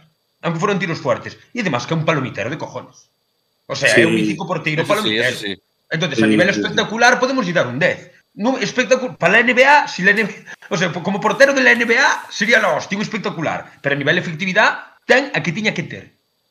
Había que parar esas pelotas. Afu, ¿qué pasa? ¿No te gusta, Sí. ¿no te gusta Marchesín porque va de naranja, como un butanero o qué? No. No. No, me No gusta pillo el Marchesín. chiste, Javi. No pillo el chiste. Pues Por los un- butaneros no van de naranja, van las un, botellas. Es un comentario que hizo Raúl Celta 21 que me parece bueno, la verdad. Eh, Buah. Continuamos con las notas. Entonces, eh, mí, vamos para para mí é un 6,5. Yo iba a para mí é un ponerle 6,5. un 8,5. Por cierto, eh, Afo, ¿viste el fallo que tuvo Dituro el otro día en la Liga Chilena? Que sacó de No, a portería. Liga Chilena. Sacó de Tú portería. ves a Liga Chilena. Tú sí. ves a Liga Chilena. No, pero lo vi en Twitter. Ah. Pero es que es Vale, un vale, fallo, vale. vamos, de. Cuidado. Es un De Dituro, de Madre Dituro. mía, vaya fallo de Dituro, eh. Pero bueno, ya Claro, que, si ya si que le das tantos palos a Marchesín, también, mira los que tiene Dituro en la Liga Chilena. Que no estamos hablando de la Liga Española, estamos hablando de la chilena. Mira que a mí Dituro me parece un buen portero. Pero Mar. Marchesín con el balón en los pies, mamacita que- querida. Joder, y Dituro Mamacita querida. también fallos enormes, eh. Cuidado. Pero prefiero a Dituro mil veces. A mí me da más seguridad Di- Dituro con el balón en los pies que Marchesín. Madre mía. Sí, eso sí. Vamos con nota entonces para, para decir Dituro. Eh, para Marchesín. Yo, venga, a Marchesín le voy a dar un 7. Yo voy a darle un 8. É un 6,5. Yo le digo un 9. Eh, un 8 para Marchesín. Entonces, vamos con Hugo Mayo. Eh, un Un 4. 3. Yes. Yo voy a darle un 5 para mí a prueba, pero bueno, eh, 4 para Hostia. el capitán. ¡A prueba! Sí, yo probaría a Hugo Mayo. Para mí, no. no- Sí, los últimos Espera, 20 espera, minutos para mí una, apruebo. una- una pregunta. ¿Cuántos centros buenos puso Hugo Mayo? Yo estoy hablando de un poco de. Yo, yo pongo las ¿Cuántos notas- centros puso buenos Hugo, Hugo Mayo? Y defensivamente, ¿crees que estuvo bien? No, pero en la línea de Hugo Mayo, para mí un 5. Entonces pon un no. 10, que está en su línea, mal. Sí, es un coladero en la Y banda esto- derecha, pero es que eso ya no es nada nuevo. Pero vamos a ver, un tío que, es que sube por banda, que aún por encima, aún por encima, hubo una jugada que Gabri Veiga le mete un pase que te cagas y él aún protesta y aún se mete con Gabri. Me cago en Dios. Es para ponerle, vamos, para amazarlo a hostias. Pues un 4 Eh, no le pongo un pero 2. casi, casi mete de chilena, ¿eh? es verdad, suena. bueno, sí. escuela chilena no lo hablamos. ¿eh? Cuidado, eh. Sí. Y yo también en la play el otro día con él, lo puse delantero y marca un hat-trick. Venga, hombre. Para una que esté ahí arriba, para algo que puede hacer por el mundo y por encima lo hace mal. ¿Qué hace una ¿Qué chilena? Lo hace puede hacer mal. por el fútbol? HM, HM2, ¿a dónde va? Suspenso. 4 Eh, para Hugo Mayo, vamos con Aidú. Yo más de un 6 no le daría. Yo- ¿eh? Yo un 5. Un 5 por la portería cero, Claro, yo un pero. cinco. No, 5 por portería cero. Defensivamente no estuvo mal, pero tuvo un par de fallos en salida de balón que pudieron costar un, un par de sustos. Entonces, Eso es. empañan un poco la- el partido del. Un 5 yo creo que está bien. Unai Tengo aquí la chuleta. Eh, yo a Unai le voy a dar un. ¿Qué le puse? Un 6. Yo voy a darle un 6,5 a Unai, eh. É un 6 tamén. Fixe un partido moi Un 6. Un Sí, seis. decente. Tampoco, tampoco es que los, los delanteros del, del Betis le exigiesen demasiado. Yo creo más el fuerte del Betis estuvo en el mediocampo que, que en las puntas. De hecho, Borja la primera parte estuvo seco, tuvo una sola. Y en la segunda el William el comentei otro. máis veces, xa comentei máis veces, os centrales do Celta, tanto Edu como Unai este ano, viven moi ben contra os dianteiros fuertes. O que lles sí. jode cando teñen dianteiros máis rápidos que, que se escapan máis da, da súa sí. zona de confort. Entonces, que, os, eso que es bueno, Afo, contra Lewandowski, por exemplo. Es algo positivo. Sí, claro. claro. Oh, bueno, pero Lewandowski ten outras cousas. Lewandowski. É un clásico dianteiro tanque. Eh. Lewandowski, en fin. Vas a comparar Borja Iglesias con Lewandowski.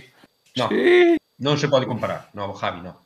Sí, claro, compara pero, paciencia con Lewandowski pero te voy a decir también. Una cosa, es lo que estaba claro. diciendo yo antes sobre el Borja Iglesias, que al final también que Borja Iglesias o que William José o, o que rival estén máis secos es porque Unai Núñez hizo, hizo un partido, igual que Aidú. Aidú no hizo ah, un sí, partidazo, sí, pero lo secaron los defensas. Ah, sí, sí, eso está claro. claro.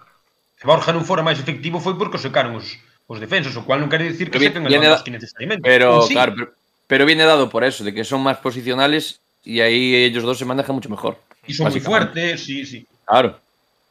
Convennos dianteiros, o sea, dianteiros con, con, con, con dianteiros fuertes. Pues un 6 para el señor Unai Núñez, vamos con Javi Galán, le voy a dar un 5. Creo que no estuvo tan bien como... Y yo también le pongo un 5. Yo Sí, un también. 5. Le iba a dar un, le iba a dar un 4. No, yo un 5. A ver, eh, en el, otro, el anterior partido en Valencia sí que para mí hizo creo que uno de los peores partidos que le recuerdo en el Celta. Eh, el otro día, o sea, antes de ayer, para mí, o sea, no estuvo mal defensivamente, tampoco es que le exigiesen mucho porque normalmente los equipos siempre tiran por la autopista de la banda derecha que tenemos ahí, que no hay que pagar peaje. Y con balón sí es cierto que es lo que decía Pablo, ¿no? que de hecho no se lo pusiste en un tuit o llegaste a decirlo, no sé, que hacía falta un balón para el partido y otro para, para Galán. Ya abusaba un poco de, de conducciones y demás. Pero yo también quiero que esas condiciones y esos recortes que hace hacia atrás vienen dados por la falta de movilidad por delante. Pero bueno, aún así no, no, no lo justifica, obviamente. No, no, está bien, lleva dos partidos mal, pero bueno, también nos tiene acostumbrados a un nivel súper, súper top. Y ahora por dos partidos malos que, que haga, pues tampoco hay que, hay que dramatizar ni, ni, ni criminalizarlo. De acuerdo, un 5. Pues un 5 para Javi Galán, vamos con Fran Beltrán, el jugador de Seseña. Un 6. Sí, un 6. Un Beltrán, 5 con 5, 6. Un 6. Un y medio le da, bueno. Propicia el robo del gol de Gabri. mm, Posicionalmente muy bien, tácticamente muy bien, con balón correcto. Yo creo que un 6 está bien. Sí, un 6 para, para el señor Fran Beltrán. Eh, vamos con los eh, tres eh, medias puntas. Empezamos por la derecha. Nota para Augusto Solari, para el argentino, el ex de Racing de Avellaneda. Un 3. No, yo le daría más, yo lo aprobaría. Y te digo por qué. Hubo cinco. Un jugadas. 6 incluso, ¿eh? Yo le voy a dar un 5. O sea, le- incluso le daría algo más, ¿no? Un 6 también me parece un poco excesivo. Pero un 5, porque hubo varias. eh, vi alguna jugada en la que Hugo Mayo subía como pollo sin cabeza. eh, perdía posición y Solari, en ese sentido, para mí Solari es un punto fuerte que tiene tácticamente. eh, trabaja bien y lee muy bien las subidas del lateral y cuando tiene que hacer las permutas. Y muchas situaciones del partido se quedaba el de lateral y Hugo tiraba mucho para arriba. Después, centrando para mí, obviamente, mm, puede ser, eh, eh, o sea, con balón, para mí es su punto fuerte, los centros, tampoco es que pusiese muchos, pero bueno. Y después defensivamente, pues ayudó sobre, para mí, hizo una buena labor eh, intentando tapar el agujero que hay en, en banda derecha. Probablemente si estuviésemos hablando... Si, estu- si estuviésemos hablando de que estuviese jugando Cervi en banda derecha, probablemente esa banda sería, vamos, una No, auténtica coladera. Tamén Sí. é un traballador atrás. Sí, pero, pero tácticamente no está Solari. no- Claro, por eso a mí es que Sí, hay, veces que hablamos, hay veces hay veces que hablamos de, de Solari, de qué malo es y tal, pero es que tácticamente para mí es un puntal. Y yo de hecho muchas veces dije que a mí Solari, si no es de interior, a mí me gustaría verlo de lateral, porque ya tiene jugado un partido de lateral y es un tío que tiene llegada, tiene recorrido, tiene buen centro. ¿Qué es lo que se le pide a Hugo Mayo? Lo que pasa a Hugo Mayo eso no lo hace. Y defensivamente es eso, eh, trabaja bien lo que es en el tema posicional, ve bien cuando cua- eso, cuando tiene que, que replegar, cuando tiene que ocupar esa posición. Y es un tío que, oye, que- estou pensando, permutaba ben con Veiga cando Veiga facía esas combinacións para crear triángulos de superioridade. Sí, sí, Correcto. sí, te convencícheme, sí. correcto. Por eso yo un- en Más de un 5, cinco 5 y medio eh. le da, le- cinco cinco, y medio le daría, más, más tampoco. No fue determinante, obviamente, pero a, a lo que estamos acostumbrados a hablar de él, de que es muy malo y demás, yo creo que hay que analizar más en profundidad y ver cuáles Sí. son sus puntos fuertes y cómo trabaja dentro del campo. Sí, un 5, sí. Pues un 5,5 para Augusto Solari. Continuamos con las notas. Eh, quiero también decir que me ha gustado mucho el análisis de tanto de Diego como de Mister en este aspecto. Eh, vamos Tanto de Diego con- como de Dije tanto de Diego como de... Iba a decir tanto de Diego como de, Afo. como de mí. Iba a decir- quería decir como AFO. Eh, me gustó mucho este análisis de, de Augusto Solari. Eh, Oscar Rodríguez, nota para el jugador toledano. Un jugador que quizás no ha...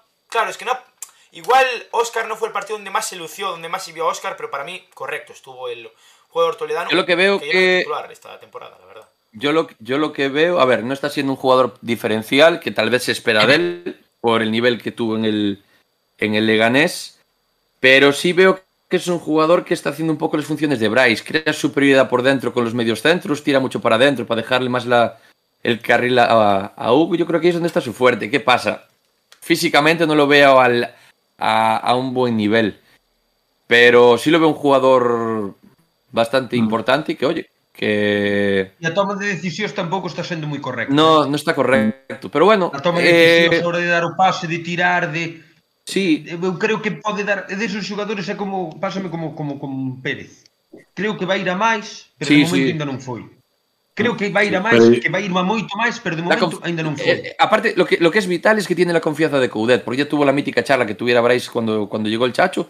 Entonces yo creo que, que, mm, que Coudet sabe que puede ser un jugador importante. Obviamente viene de unas temporadas en el Sevilla que, bueno, tuvo pocos minutos o, o no rindió lo que se esperaba de él. Igual, pues eh, quiere o tiene esa ansiedad, digamos, por reivindicarse un poco, ser aquel jugador eh, que llegó, si no me equivoco, a debutar con la selección. Y, bueno, yo, la verdad, Oscar es un tío que, bueno, que, que, o sea, no destaca un montón, pero sí sabemos todos que tiene cualidades, que es un buen jugador. Y si Coudet, oye, lo recupera, pues, oye, a mí me parece un, un pedazo de, de jugador. Obviamente no, tiene, no es del mismo corte de Bryce, por ejemplo, pero sí tiene otras cosas totalmente diferentes. Y a balón parado, yo creo que con Oscar y con Larsen arriba tenemos ahí dos, dos buenas eh, armas de destrucción masiva. El primeiro que demostrou, que ainda non demostrou. Yo sí que, yo sí que creo que habría que pedirle, que pedirle un poquito más. A ver, No, aparte de, que pedir, sí, sí, sí, sí. El famoso golpeo de larga distancia que el otro día tuvo una que fue, la verdad, un peido, pero hubo otro que fue, creo que fue la falta después de que expulsaran al jugador del Betis, que sí que estuvo medio, medio cerca de, de ir a gol, acabó parando eh, Ruiz Silva. Pero bueno, eh, yo ya digo, le pediría un poquito más, sobre todo porque creo que en algunos casos el bajón de Javi Galán eh, se puede, puede ir acompañado de una falta de comunicación, una falta de conexión con su compañero en esa banda que es, que es Oscar Rodríguez en cuanto a, a cambiarse a las paredes, a, bueno, al final eh, ir sorteando rivales, yo creo que sí que le pediría un poco más en ese aspecto. Y decir una cosa también importante que acabas de comentar ahora, Pablo. Eh, Oscar ahora eh, está jugando en banda izquierda. Al principio de temporada estaba en el otro perfil jugando por dentro. Ahora ha jugado ya, ha cambiado ya para jugar en banda izquierda. Parece que Cervi ahora lo va a hacer por la derecha. Yo apostaría por De la Torre en este caso, pero como bien dijo antes Mister, dudo mucho que eh, so- eh, Cervi vaya a ser suplente el próximo domingo en el Aparte- Spotify Camp Nou. Pero a mí me gusta mucho Oscar jugando por, por fuera porque es un poco el perfil en el que jugaba en el conjunto Pepinero hace, hace de tres temporadas. Eh, es un, un jugador que, como, di- como dijo Pablo, tiene un disparo a, a larga distancia muy bueno, que bueno, que también tiene bueno, pues, eh, olfato goleador pese a no ser delantero.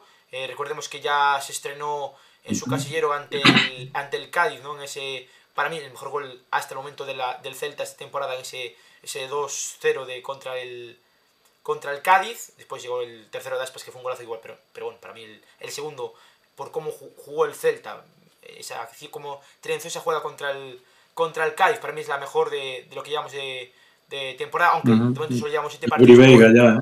Pero bueno, fue una jugada increíble entre, eh, si no me equivoco, Solari, Cervi, eh, Larsen, Gabri Veiga y, y Oscar, que fue, fue espectacular.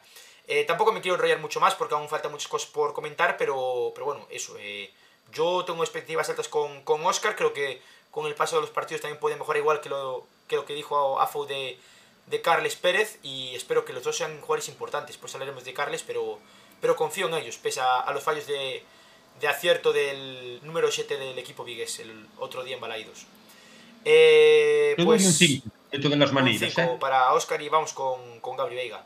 Gabri Veiga, eh, está la duda si se va a llevar el MVP él o, o Marchesín.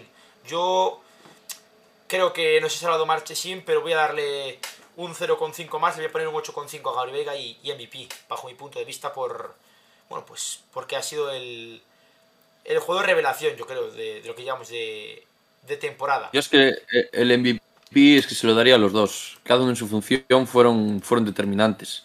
O sea, a mí elegir por uno por otro. pff, Hombre, podemos dar doble MVP si quieres, ¿eh? No hay problema. No, no, no, lo que queréis vosotros. Yo lo, lo propongo. O que lo O sea, ponga no- la gente, no- como, como normalmente suele hacer la gente, que ponga quien... Puedes hacer una, una encuesta con tres opciones. Una encuesta ahí, sí, sí. Pon una encuesta y tres opciones. Pon ahí eh, Marchesín, Gabri o Vamos. ambos.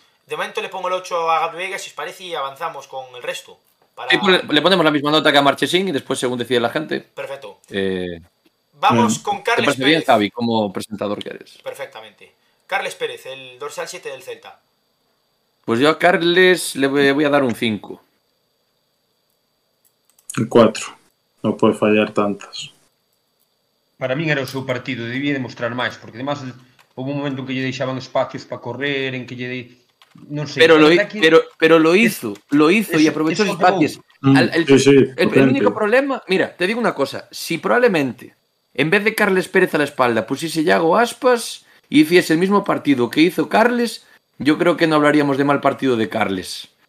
Quiero decir, para mí estuvo eléctrico, igual tuvo eh, algún momento que sí pudo, tuvo alguna ocasión de haber disparado y como que quiso eh, marear un poco más la perdiz, sí, pero por lo menos se le vio activo, para mí se entendió muy bien con Larsen, que para mí es muy importante y más cuando no es la posición de, de Carles, Carles para mí es un jugador que tiene Para más, juega teñen más que en entender mellor, eh? Para min estaba moi separado Pero- de él, pero- pero por eso- pero- pero quiero decir- para min caía moito a Sí, banda. sí, pero mira, Af, a pesar un de ter un dianteiro como a ese, Pero sea, es lo que te- lo que estoy diciendo. Carles no es su posición, no estaba jugando en su posición. Otra cosa es que Coudet lo quiera meter ahí, con calzador. Obviamente necesitará un proceso de adaptación, tendrá que entenderse mejor con, con Larsen o, quien- o con quien le toque jugar. Pero a las condiciones que viene, estamos hablando de un jugador que viene, digamos, a recuperar su mejor versión a Vigo, de no ser titular indiscutible. Eh, para mí, lo que hizo, lo hizo bien. No, ahora no podemos pedirle en un partido solo que, que saque todo su, su arsenal de, de skills, ¿no? Para mí, dentro de lo que cabe, se entendió bien con, con este con Larsen. Tuvo dos, tres ocasiones claras, las falló probablemente por falta de confianza, que igual las, las tiene Yago y las mete. Si, si lo hace Yago y las falla, no pasa nada. Pero mm, eso sí que é certo, as que No. tiña, as que tivo fixo a sel, eh? Non é que eso, diferen ali. Te digo. Eso sí que eso sí que é interesante, por eso yo dou 5, por eso me gusta un 5 A ver, que ven. yo le, Yo- digo, le digo el 5, o sea, no digo más nota, ni, ni un tal, ni- pero suspender yo creo que también No, eh, yo- no me yo parece, lo porque también Marchesín, te- un momento Pablo, Marchesín también viene de partidos bastante malos de no parar ni una y ahora de repente le estamos dando el MVP, ¿sabes? Entonces, eh, él hizo un partido para mí medianamente bueno de lo que viene haciendo, entonces un 5 yo creo que está bien para lo que hizo en el partido. Sí. Yo, yo creo que con, bueno, bien o con, o con movimientos de la defensa del Betis o con sobre todo movimientos del Arsen tuvo cierta facilidad. Eh, yo creo que es un, jugador que vino al Celta, sí, un poco para sustituir a Bryce Méndez, pero ni por asomo con, la, con las mismas cualidades que el Mosense, porque al final era un jugador mucho más veloz. Eso sí que se lo vimos un jugador potente pero que el, vamos, lo que lo llevó a jugar la cantidad de partidos que jugó con el Barcelona y a fichar por la Roma es coger el balón, regate, conducción y meterse hacia adentro para el disparo. Tiene la del minuto uno y medio, minuto dos, te la puedo perdonar. Eh, continúan los minutos, le mandan un balón, es que era, era un caramelo, se, se la guisa a él, o sea, corre, corre, corre, y cuando llega delante del portero, ¿qué hace? Ve a Ruiz Silva y le quiere hacer el regatito. Y el portero se la quita. Pero Después, Silva eh, un buen trabajo, eh? Luis Silva Buen fixo o seu portero. traballo tamén, eh? Pero, pero yo, yo, mira, yo la, la que sí no puedo perdonar es después del partido que llevas. Es cierto que, como bien dijo Javi antes, era fuera de juego, pero eso ya no lo puede fallar. Y yo creo que el Celta ayer, si lo pasó, lo mal que lo pasó es en un gran porcentaje por culpa de las que falló el señor Carles Pérez. Yo eh, claro. a estas No, alturas no lo puedo aprobar. No le habíamos Sí, comentado no. la de. No habíamos comentado la de la del uno contra uno contra. contra Ruiz Silva, que es una jugada donde. Incluso Tiene hubo tres, parte del tres, público tres que- opciones distintas. Claro, que pidió penalti, para mí no es penalti. No es penalti No, para no. nada, es una buena acción del cancerbero. Lo intenta, yo creo que intenta el penalti, pero Claro, en el campo todos, Sí, lo, todos lo pedimos porque al final te tira el, el- color y el, ¿sabes? Pero bueno, no es penalti, lo ves repetido y dices no es penalti. Pero no, es una, una acción clara. Después la, la que falla también, eh, creo que en el minuto uno, ¿no? Que nada más empezar el partido, que fue la primera. Y la del fuera de juego que comenté antes, que tampoco se puede fallar. Dice, dice Marcos en el chat que lo dejó la parienta, que está bajo de moral. Entonces hay que darle No. aprobado, Pablo, no me jodas. Normal que, Venga, no, venga, no la, normal que no la meta. Normal, no tiene chat y ahora. Ou que a meta demasiado, que xoga en primeira, tío. Se non a mete el, que facemos os demais? Eh, El dinero no lo puede comprar todo. 5 para, cinco para Pérez, entonces, para Carles Pérez. Yo le doy un 5. Vamos, venga. Pues un 5 para Carles Pérez. Larsen, voy a darle un 6. Por... Un 7,5. Yo a Larsen, espera, déjame buscar la chuleta. Pareceme impresionante ese tipo. Yo- yo le voy a dar- partido- Le voy a dar un 6. Un seis y medio, yo. e doulle un... Canto lle demos a... ao porteiro? 8. 8. 8. Eu doulle un 7,5. Xa, eh, eh, xa que non fora MVP. Uf. Para min, eh? Para min fixo un partido de unha lección de fútbol ese home con e sin balón, sobre todo sin balón, descomunal. O que nos aporta ese tipo, cada balón que, que, que, que van para arriba, a maneira que ten de moverse entre os centrales, de joderlle a vida aos dous, de buscar a espalda do segundo central sempre, a veces facendo diagonales que non chegan a ningún lado para volver a buscar a espalda por detrás. Buah! Que, que, que, que partido fixo? Outra cousa que non lles deran. Outra cousa que non lles deran ali. Outra, pero mm. o partido que se marcou, buah, Para min, eh? Pero bueno. Y que, y que es un jugador que yo creo que tiene todo para meter eh, dos, tres jornadas seguidas y que te esté ya el Newcastle de turno llamando a la puerta. ¿eh? Parte joven. Para eso, para eso vino, ¿eh? Ya, bueno. Mira Luis Campos, mira Luis Campos que estaba ayer en. Bueno, ayer, otra vez. El domingo en Balaídos. Eh, y estaba, vamos, con una cara de alegría. Cuidado con la rentabilidad que le puede salir el fichaje de Larsen, ¿eh? Aquí a, a un Pero ya, ya muy, tenía. Muy Pero mira, con lo que saque por Larsen ya sabemos a quién va a traer, ¿verdad, Pablo? Sí, señor, sí, señor. Estuvimos haciendo ahí. A Paulidis, chaval.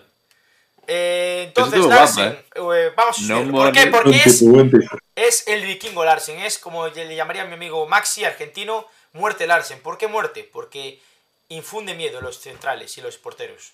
Muerte Larsen. Yo, yo le llamo el Haaland hacendado. No, ¿qué es Haaland? O el Haaland bueno. El Haaland bueno. Efectivamente.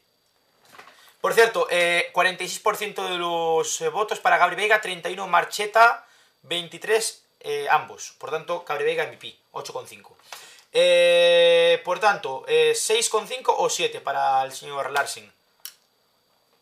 Un 7, venga, va. Yo compro lo de Afro. Igual que me compro lo de Suárez, pero, compro lo de Larsen, un 7. Pero, pero que no tarde mucho en empezar a enchufar también. ¿eh? Eso, eso. Que Teo Gallardo también movía mucho la pelota y... Nada, que al principio, nada, Gall... que Jesús, al principio Gallardo no... No, claro que no, claro que no. Estás, comparando a Gallardo claro que, que moi no. ben con este home. É como se me... Oh, pues que non me Gallardo... unha faiga todos os partidos así. A mí me gustaría pero mucho bueno, lo de se quedara qué bien... cuarto delantero, eh.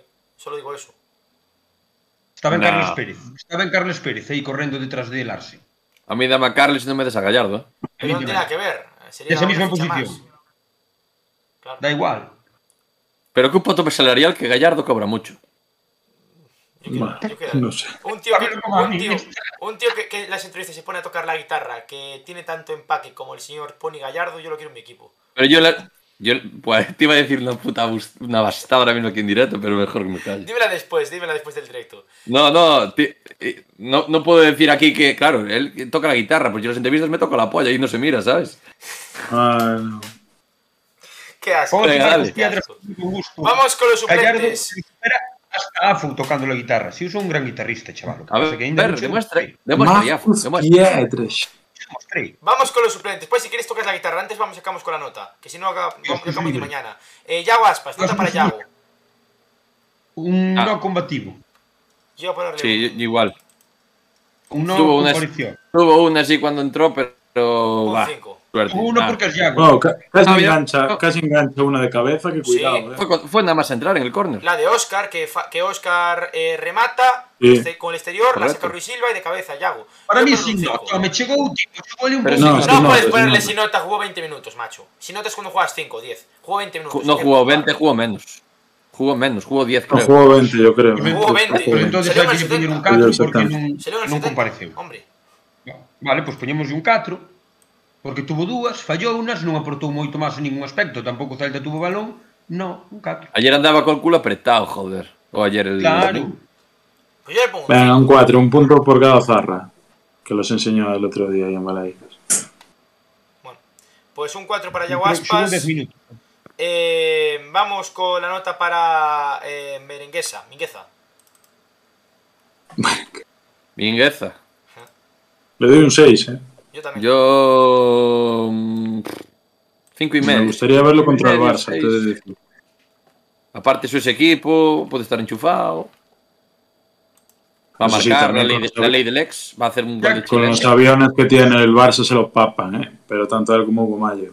Xa que xogue, cousa que eu dudo. 5,5, si os parece, para Mingueza. A mí sí. Eh, Continuamos, vamos con nota para la rumba peruana Renato Tapia. Un 5. Desequilibrou o equipo a súa salida.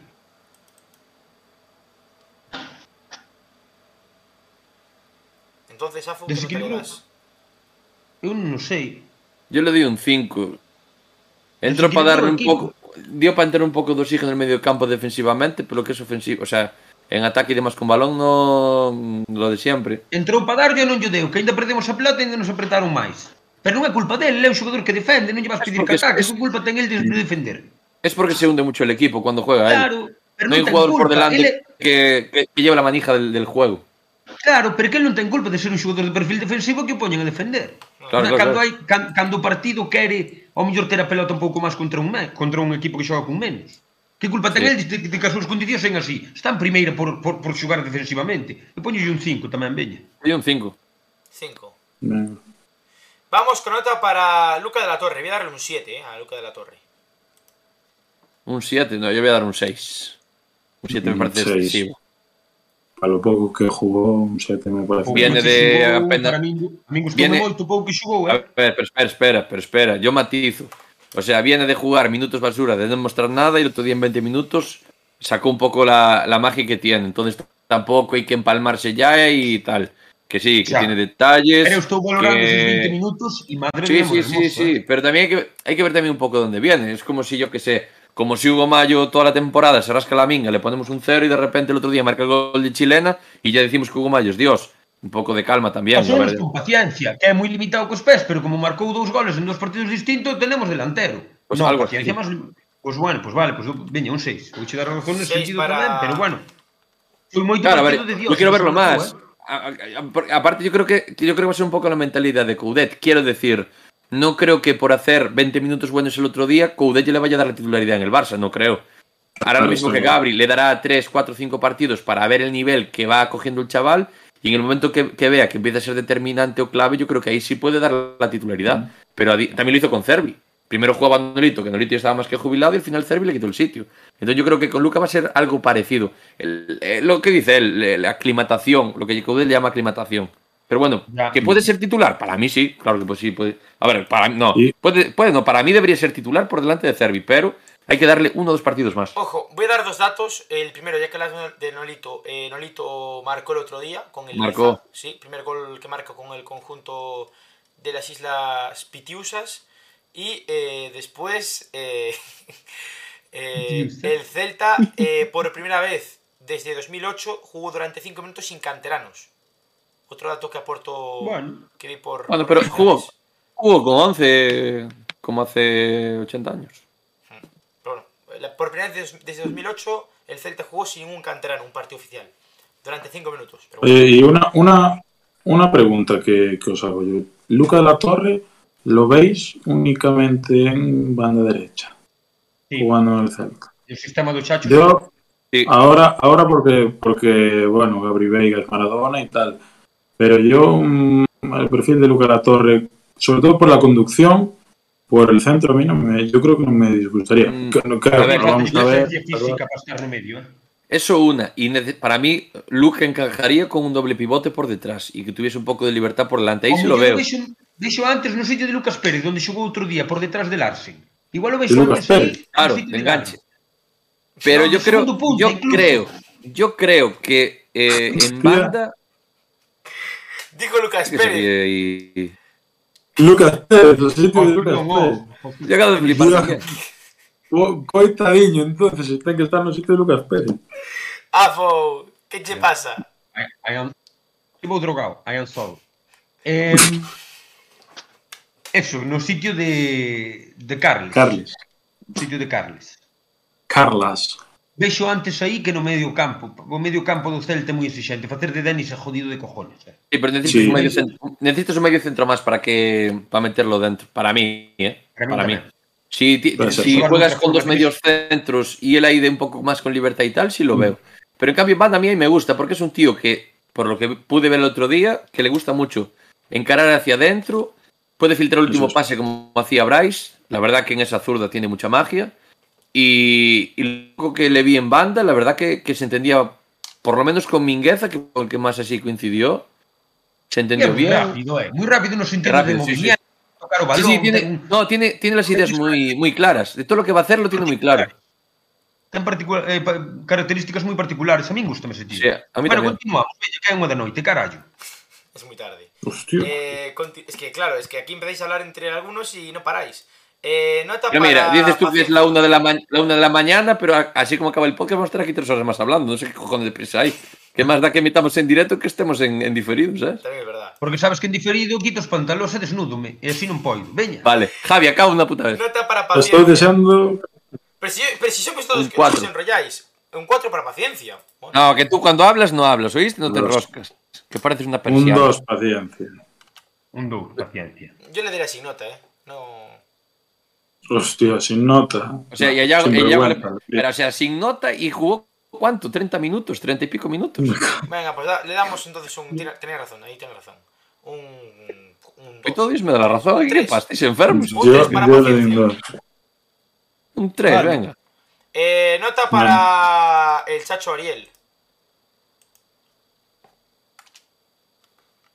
Yo le voy a dar un 6, va. No, un 5.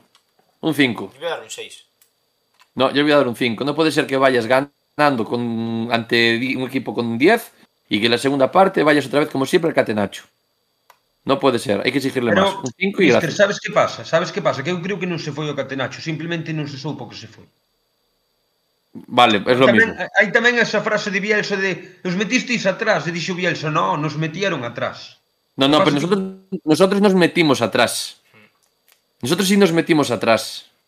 Porque es lo que dije al principio. Hubo una jugada, aparte, ¿quién está? Ahí estaba? Creo que fuera que doblara Galán por banda, estaba casi en el córner. Eh, Galán se la toca a Tapia, Tapia retrasa para Unai y Unai balón a Marchesín. Y claro, el Betis ¿qué hace? Fum, saca equipo fuera. Claro, pero eso porque non te saca, minutos un conductor de balón para arriba. ¿Y dónde está el problema? ¿Quién hace ese, ese cambio? Eh, el señor Coudet. Un 5. Por tanto, un 5. 5 y 5 gracias. Pero tiene para el Chacho entonces, ¿estáis también de acuerdo, Pablo? Hombre, yo creo que por la victoria y por el planteamiento un poco a prisas que desde que se cayó Yago Aspas no sufrimos demasiadas pas dependencia, yo le daría un poquito más, pero bueno, si queréis acabar la noche rajando, nos quedamos con el 5. Siempre hay que rajar. Pues El un Sino 5 Babu. para el xente aburrida. Yo, bueno, vamos a dar un 5 con 5, porque yo puse un 6. eh, creo que Pablo también le va a dar un poquito. Ahí, ahí, Yo le pongo un 4. Cinco Yo bajo un 4, cambio un No, no, no, ahora 5 con 5, ya está. Nota general para el equipo, entonces. Ah, la Javi dictadura, chaval. Un 6. 6 para el equipo. Parece- Mister, Sí, un No es 6. fácil, ¿eh? No es fácil. para mí Seis. un suspenso. Para mí también. ¿Cómo? Me convenciste, Afu. Un suspenso. Ganamos. Sí. Sí. Convencimos. También. No. A mí me convence. Bueno, ganamos. que Ganamos, Ganamos. contra un equipo, ganamos contra un equipo que va a jugar a Europa. A mí no me parece poco, la verdad. Con 10. Mm, Con 10. Con 10. Pero, pero, pero como dijo Afo, fue forzado. No fue porque él fuese una O cacicada. cual non de- implica que non fora o cual non implica que os outros non tuveran 10. Vencimos, pero non convencimos. puidemos, si, eh, se si o partido fora de empate, diría, correcto. Incluso se si nos ganan, diría, home, co que xugamos, sobre todo a segunda parte, como non nos iban ganar. Ganamos, ok. Foi o único que fixemos. Estamos super contentos, super agustico, por eso lle poño un 4,5. Pero non xugamos eh, para merecer máis disso. Los 15-20 primeros minutos, sí, pero a partir de aí, no. Este, claro, este é o, o típico caso en onde os xogadores teñen, eh, por individual teñen máis máis nota que o equipo en global, en xeral. Por qué? Porque hai partidos así. Son datos, non opinións. Bueno, Pues vamos. hablando de, hablando de datos, hablando de datos por, por cerrar, el Betis, eh, el único partido que perdió en toda la temporada fue por un gol también y fue en el, en el Santiago Bernabéu. Yo creo que hay que tener las cosas también, Claras, también en consideración todo. por supuesto. Vamos ahora sí con. ah, bueno, pues a repasar las notas no, de este Celta 1 Betis 0 para ya finalizar con esta sección. Vamos allá. Eh, Marchesín un 8, Hugo Mayo un 4, Javi Galán un 5, Unai un 6, Aidú un 5, 3. Eh, eh, Fran Beltrán un 6, un 5,5 para Augusto Solari, un 5 para Óscar Rodríguez, 8,5 para Gabri Veiga, 7 para Larsen, 5 para eh, Carles Pérez, suplentes 4 eh, Yago Aspas, 5,5 Mingueza, 5 el señor eh, Renato Tapia, 3 Paciencia, 6 Luca de la Torre, 5,5 el Chacho, un 6 para el equipo. Hasta aquí las notas de este partido entre el conjunto vigués y el equipo de Leópolis, la victoria 1-0. Hasta aquí las notas de la séptima jornada de la Liga Santander. Vamos con la actualidad del Celta. Hacía, hacía, hacía, hacía, mucho tiempo que no dábamos así unas notas muy, muy concordes, ¿sabes? Últimamente, o sea, últimamente no. Siempre las hinchábamos mucho o las desinflábamos mucho. Yo creo que ahí está muy acorde con lo que fue el, el partido, hasta con lo, lo, que, lo que pude ver por el chat. Por cierto, si alguien ah, no entendió bien. lo del 3, es porque Aidu, eh, cuando el mítico vídeo este, cuando llega al túnel de estuarios, hizo el gesto de 3. 3. Sí. Es un fenómeno tío, como lo quiero a Yusuf Aidu. Eh, renovación, vamos, por vida, eh, para el juego de Organis. Eh, José Aidu, eh. Cuidado con una, una posible selección gallega, eh, una posible convocatoria. José Aidu, nacido de Betanzos. A mí me gustaría ver a Idu con la Irmandiña. Vamos con... No. Vamos con las noticias. La primera noticia de la que hay que hablar es de la clasificación. El Celta. ¿Cómo? Nada, nada. Sigue, coño. El trípode de Aidu le llama Maxi, chaval, qué grande. no vamos a hablar de trípodes, que en este podcast la primera entrevista que hice salió mal, ¿eh? Ya se acuerdan. No, los que seáis antiguos en el podcast, sabréis por qué lo digo. Eh, vamos con las noticias de esta semana en Conclave Celeste. Mm. En Conclave. No en Conclave, en Conclave. ¿eh? Ahora sí. Eh, la clase... con conclave, non en conclave. A que veñen dúas, pre, dúas preposicións xuntas. En clave celeste, Semant Javier, en clave o sea, celeste. Se, semántica, semánticamente, ¿Cómo? meter dúas preposicións aí con conclave, en conclave, en conclave, dúas preposicións xuntas, pues, como analizas isto? Enlace, claro, enlace, término, enlace, término, enlace, o sea, ¿cómo se falla? Es jodidísimo de analizar pues yo lo hago, ¿eh? yo lo hago porque soy el presentador del podcast Celeste, aquí todo se permite. Vamos a con las... Eh, eh fuera. Vamos con las... Oh, oh, que yo con lo que dices, eh, Javi. Vamos con las Miau. noticias. Lo primero, eh, vamos a hablar después del Celta B, pero voy a dar los resultados de los dos partidos que van por debajo. El primero, el Juvenil A, ganó 7 a 2 al Gimnástica... Eh, bueno, equipo... Gimnástica. Gimnástica, sí. ¿Qué dije? ¿De, de dónde es? El gimnástica. ¿De dónde es el tipo? Sí. De Torre la Vega. Pues supongo que es el... Sí, es el Torre la Vega, tiene razón, Diego. Entonces es gimnástica, te razón. Gimnástica de Torre la Vega, el Celta Juvenil que ganó 7-2 eh, y, y, sigue como el líder de la categoría de División de Honor Juvenil. Eh, por tanto, bueno, eh, gran inicio de temporada del equipo de la Madroa eh, marcaron eh, Gonz... bueno, Fran López, eh, bueno, no, no quién es Fer López, perdón, Fer López. Eh, dos que con parada, Oscar, Robert Carril, que por cierto volvió Robert Carril al Celta, después de estar en el Villarreal. Y, y bueno, 12 puntos, 4 de 4 para el, nuestro juvenil A. El Celta Ceran Peña que empató el pasado domingo ante el Somozas, 0-0 en el estadio de Barreiro. Y eh, antes de ir con el Celta B, la clasificación del primer equipo, que estamos en el undécimo puesto ahora mismo, undécimo puesto del Celta, a tres, puestos de, eh, a tres puntos de Europa y así del descenso. Ahora mismo Barcelona es primero con 19 puntos, empatado con el Madrid con 19 también, tercero el Athletic Club que ha empezado muy bien la temporada con 16, cuarto el Betis con 15, cuarto el Betis, equipo Champions, le hemos dado equipo Champions, que igual no, no se tiene tanto en cuenta. Quinto, el Atlético en Europa League. Sexto, Osasuna. Eh, séptimo, la Real Sociedad. Octavo, el Villarreal. Noveno, el Valencia. Décimo, el Rayo. Undécimo, el Celta. Duodécimo, el Mallorca. Décimo tercero, el Girona. Décimo cuarto, el Getafe. Décimo quinto, el Real Valladolid. Décimo sexto, el Español. Décimo séptimo, el Sevilla. Y en descenso, Almería, Cádiz y Elche, que es el colista. Y por cierto, Francisco eh, cesado como entrenador del, del Elche, primera cesión, o sea, cesión no, primera... Eh, escisión, escisión. Rescisión, sí. Rescisión. De, echaron. Sí, lo echaron, lo echaron. Lo echaron a... a primera conclusión. Sí. Pero mira, Javi, eh, eh, es que, claro, al principio dijiste que vas a hablar de las categorías inferiores, de los equipos de las categorías inferiores. Eh, ¿Y no hablas del Coruña? Sí, que perdió 0-1 contra el San Fernando.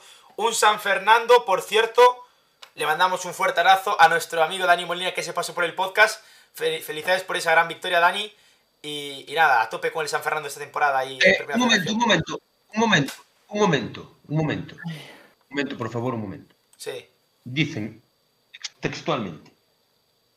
Y ahí va Afo a decir su tontería de que hay que decirlo en catalán, aunque fijo que dice Bayern de Múnich y no de Múnich. ¿Puedo contestar ya, Alba? Todo tuyo. Aquí todo se permite, según el presentador. Puedes hacer que te salga de los. ¡Alba! ¡Vaya polla! Continuamos. Afo, tío. Joder.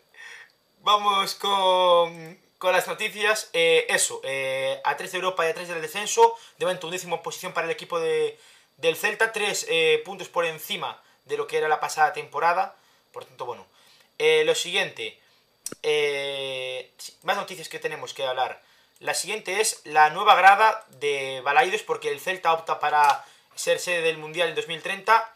Y en principio. El Celta es- no, el alcalde. bueno, El Balaídos- alcalde. Balaídos optan en este caso. Sí, el Celta, Balaídos, el alcalde. Esta sería, bueno, pues un poco el aspecto de la nueva grada supletoria que podría ser también para otras ocasiones. Sí. No queda mal, tampoco me parece, ¿eh? pero no es una Es una chapuza, es una chapuza. Aparte tienes los palcos VIPs justo debajo y le vas a meter una grada encima con ahí no sé qué rollos para que no se vea. Es una chapuza. Por Igual no, que lo los del. palcos lo- VIP irían para igual, arriba, ¿eh?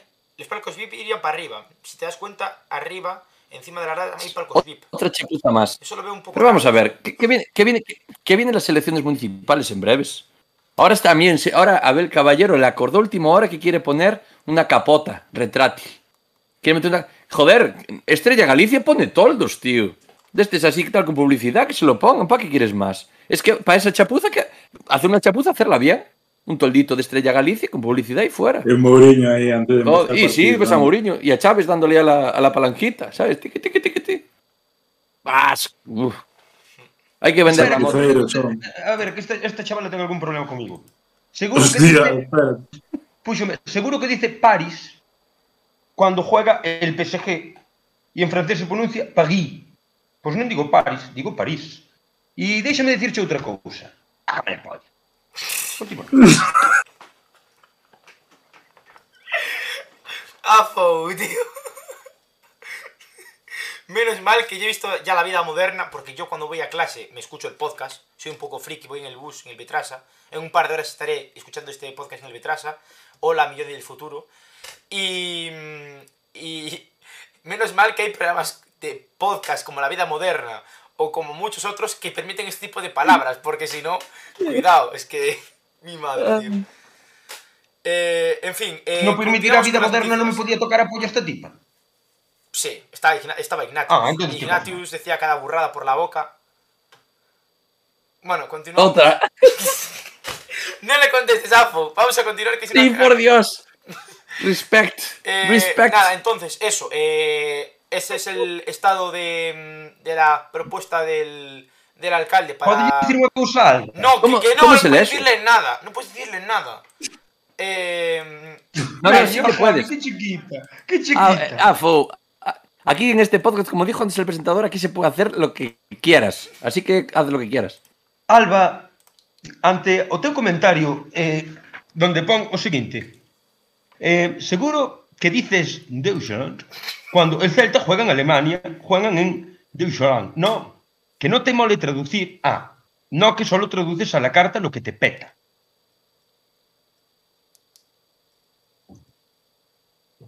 En primeiro lugar. En segundo lugar. Mm. Si. Vou traducir como me peta. Dous. Vou dicir o que me dé a gana. Tres. Mm, a pronuncia miña é cousa miña e non de usted. Catro. Para a polla.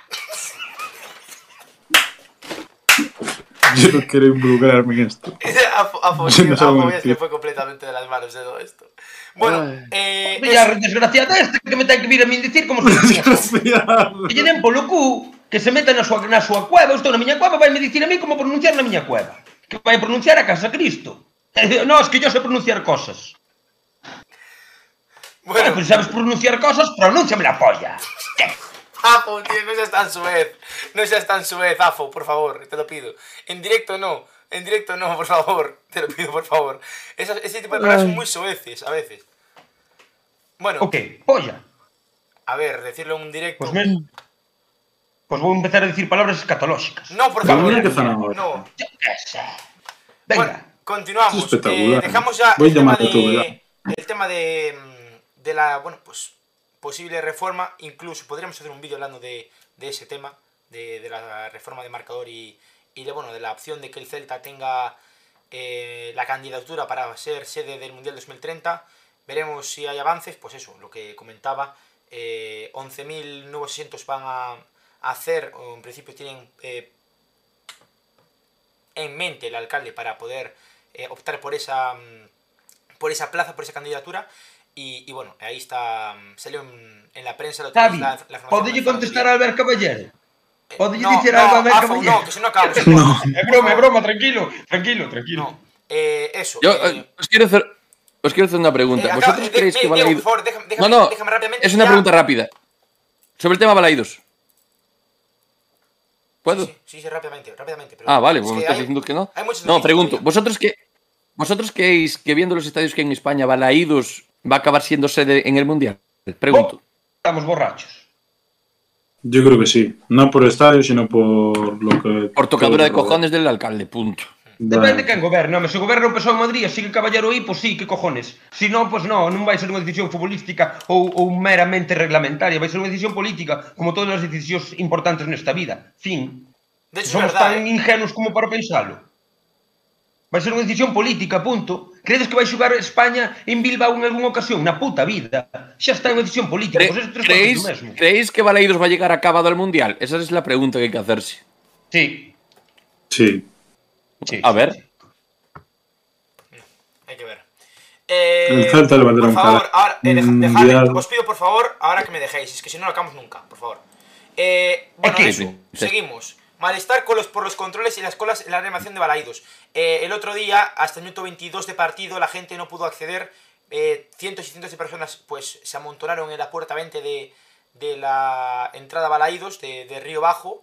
Y, hubo un malestar, de hecho la animación estuvo aproximadamente unos 10 minutos sin animar, como protesta un poco para, eh, hasta que la gente acabase de acceder al, dentro del, estadio. A mí no me parece increíble porque dentro del abono eh, aparecía que por tanto se podía por la puerta 18 como por la puerta 20 y, y ahora pues desde hace un par de jornadas eso se ha mm, quitado y solo se puede por la puerta 20 y la puerta 20 tan solo tiene dos tornos y ante la multitud que, que había amontonada en la puerta y tanto cacheo y tanta identificación al final eh, creo que el Mm. club lo, Sí, sí. lo ha gestionado bastante mal eh, en ese aspecto. Pero una cosa, Javi, y a ver, es- es- se me acaba de venir a la cabeza ahora mismo. Porque yo tengo un colega que trabaja en la empresa esta de, de seguridad y hace cuestión de do- dos semanas aproximadamente me encontré con él y hablando de eso, él me decía que la empresa en la que está él, que es la misma que gestiona el tema de la seguridad de balaídos, no tiene el personal suficiente para em, ocupar toda la demanda que tiene. Entonces ahí, eh, que- no lo sé, ¿eh? es una suposición que yo hago. Igual puede ser que la empresa no, no tenga la suficientemente gente como para tener tanta puerta abierta y más cuando centralizan esos cacheos aleatorios en la grada de, de animación. Entonces el Celta igual opta por cerrar una o dos puertas, no sé cuántas cerró, y dejar solo una. Puede ser, ¿eh? Opinión mí, personal. es que, es que no, es- no es que no es que cierre realmente. Porque, o sea, tú antes podías entrar. Todo por una puerta. Claro, pero yo creo que es por tener un poquito más de control con la gente que la puede liar y al final te pones a pedir DNIs, te pones a las entradas, no sé qué, el abono y con dos tornos, el otro día era el minuto 20 y llegaba a la cola, a- bordeaba así y llegaba a la cola a la pista de atletismo. Sí, se, ve no la imagen que, que tiene ahí nuestro. que puso ahí Isma. Leva Sería mogollón de tempo. A mí me botaron, eu non sei, pero cinco minutos estuve con eles, a min solo. Por qué? Porque me mandaron levantar o sombreiro, miraronme non sei que, miraron non sei que máis, tumba que dalle, DNI, que non me apareceu o DNI, porque levaba sobredón de coño, eu pasei moito tempo, como a min moitos máis. Entón, está claro que ou, a, ou habilitan outra porta facendo o mesmo tipo de registros, ou baixan o exigimento de registros para que poida ser todo moito máis fluido. Pero algunha, algunha determinación teñen que tomar. Es que porque yo tanto, tanto, claro, yo, yo tanto control cuando realmente la gran animación nunca hubo ningún tipo de percance que digas tú, bueno, pues eh, yo qué sé, como Una podía ser antes del. Tarras o, o, o más, ra- no, ya no una invasión, porque una invasión no vas a entrar con, o sea, puedes entrar con o sin navaja, ¿sabes a lo que me refiero? O sea, nunca hubo nada desde que está la gran animación que digas tú, pues eh, son unos liantes o demás, ¿sabes? Me parece excesivo. Pero Sí, es tal vez que, de los que miembros y cuerpos de seguridad Sí, pero no son del Estado, que es una empresa privada. Eh, entiendo que te puedan cachear por ver si metes cualquier cosa o, o tal, pero de ahí a que DNI, que no sé qué, que no sé cuánto. Al final en la baja puede meter un tío de animación como uno que va a gol o a tribuna. ¿Sabes lo que te digo? Entonces me parece un poco Que- absurdo, comillas. Bueno, Pues- pues continuamos con las noticias de esta semana que, que la verdad es que ha habido varias. La siguiente es el Celta B sigue dando paso al frente. No hablamos del Celta, hablamos del Celta C y del juvenil, que el juvenil, como dijimos antes, ganó 7-2 ante el Gimnástica y el Celta C empate a 0 en la tercera federación. En primera federación 1-1 en el estadio de la línea de la Concepción, eh, a pocos eh, kilómetros de Gibraltar. El Celta B que empató 1 a 1, como digo, ante Real Balompé de Calinense. Se adelantó el equipo de Claudio Giraldez con ese tanto de eh, Raúl Blanco, pero el equipo andaluz que al final acabó empatando la contienda 1 a 1, empate. Y este fin de semana que el Celta recibirá en Balaidos a las 5 de la tarde el domingo al Mérida. Mérida te quiero, te vengo a ver. Qué gran cántico tiene el Mérida, eh, la verdad. Eh, bueno, pues creo que más noticias nos quedan. Nos queda creo que una más. Eh, pues no, no nos queda ninguna más. Es la última noticia que nos tenía que, que dar. Eh, pues hasta aquí las noticias de esta semana eh, en clave celeste. Eh, vamos con... Quiero saber, para un momento, un- antes de pasar a la siguiente sección, quería haceros una pregunta eh, a cada uno. Eh, Afo, eh, tengo entendido que sueles escribir unos textos bastante guapos. ¿En qué página es? En infocelta.com. Ah, eu por onde bien. me informo de, da maioría das cousas que pasan no Sí, Celta. yo también. Aparte de Podcast Celeste, también Infocelta creo que está bien. ¿Y tú, Pablo, dónde sueles hacer tu compra en Vigo? Pues mira, esta señora zanahoria que te encuentras aquí solo se puede encontrar en todo Vigo en la tienda de alimentación Open World, famosa en el mundo entero y en Vigo evidentemente pues mucho más. Eu compro o papel de liar. ¿Y tú, Javi, que esa belleza, esa belleza, ese pelo, esa, esa mirada, ¿dónde la cuidas, Javi? Y esa barba que no tienes. No, ahora me afeité la barba, eh. Tengo que decirlo, pero bueno. Eh, ¿sabes? ¿Pero dónde te la ¿Sabes afeitaste? por qué? Porque está Bruno de Rock Barbers en la calle Méndez Núñez 6 Bajo, en Cangas. Siempre ahí eh, apoyando el podcast celeste, igual que nuestros patrocinadores Open World 24 y, eh, por supuesto, Info, info. infocelta.com. Tenéis ahí las redes sociales de, nos- de nuestros patrocinadores. Por tanto, bueno, muchas gracias a nuestros patrocinadores por estar siempre al pie del cañón. Y ahora sí, vamos con la última sección Vaya- del día. Con Vaya, el rival directo. vaya zanahoria que manejas, ¿eh, Pablo? Joder, te hace falta dos manos. Y aparte el diámetro no te da para cerrar de todo, ¿eh? Cuidado. Cuidado, eh. Un. XL, un XL. Te entra en la boca eso. No lo voy a probar de momento. Vale. Después, después de fuera de cámaras. ¿Puedo, puedo Sí, ya? Javi. ¿Puedo ya o interrumpís? ¿Puedo ya? Vale, perfecto. Eh, No hemos actualizado la tabla de la porra. Creo yo que la acerté. No sé si el, en el último podcast, eh, Marcos, que está por No, ahí no se puso. Creo que, que no sé si alguien acertó la de, bueno, Valencia. Pero creo que esta la acerté. Dije 1-0 y acerté. Pero bueno, eh, eso se puede chequear eh, en el último directo. Y, para el partido contra el Barcelona podríamos actualizar eh, cómo va la clasificación de las porras. Pablo, vamos con el rival directo, que es el Fútbol Club Barcelona. Todo tuyo. Bueno, pues eh, el Fútbol Club Barcelona el próximo domingo 9 en el Spotify Camp Nou.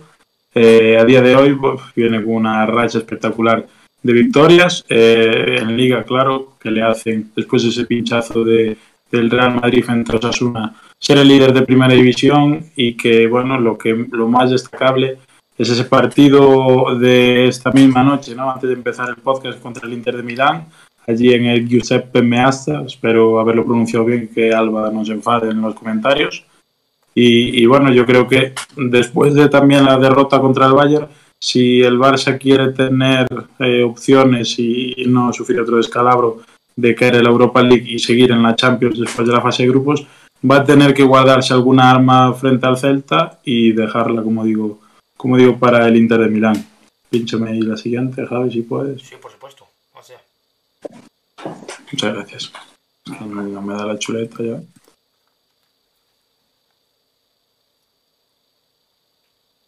Bueno, ahí estamos. Jugadores destacados.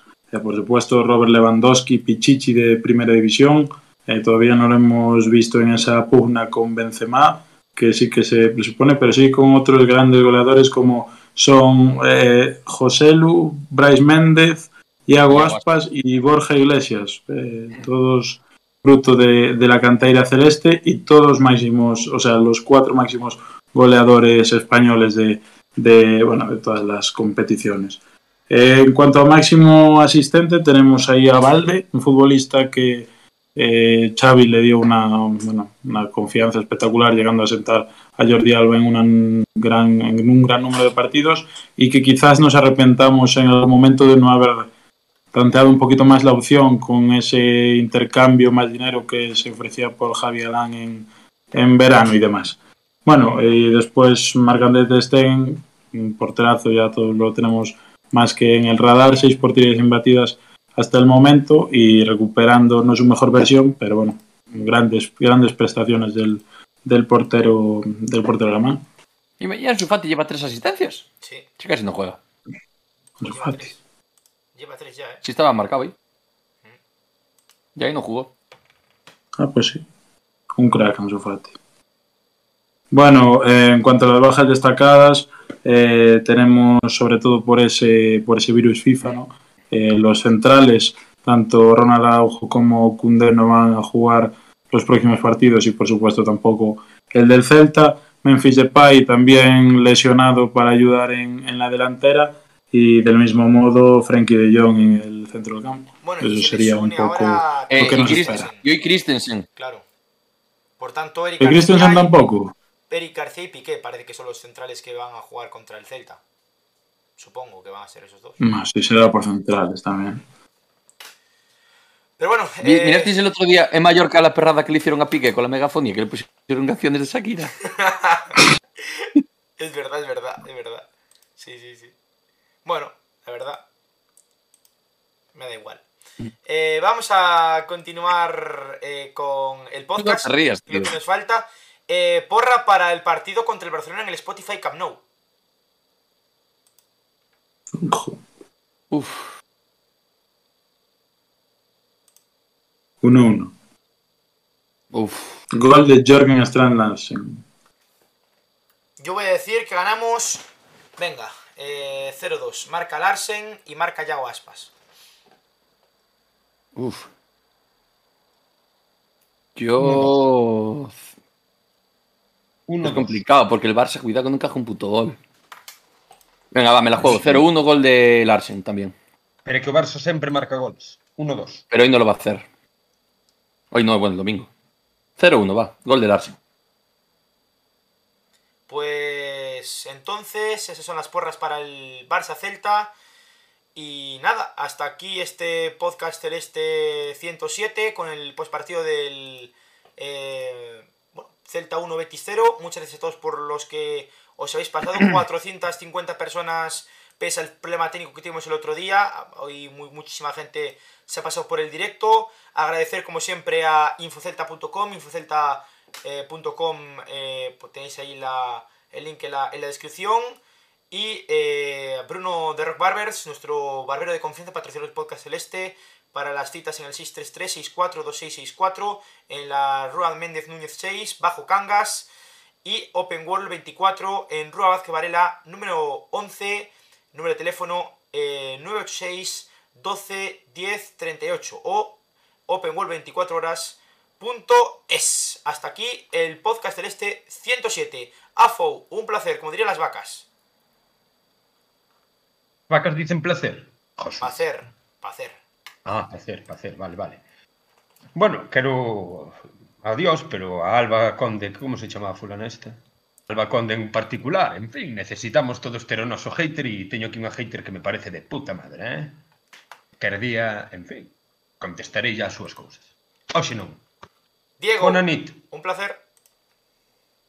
Un placer, después de tanto tiempo andamos por aquí de vuelta.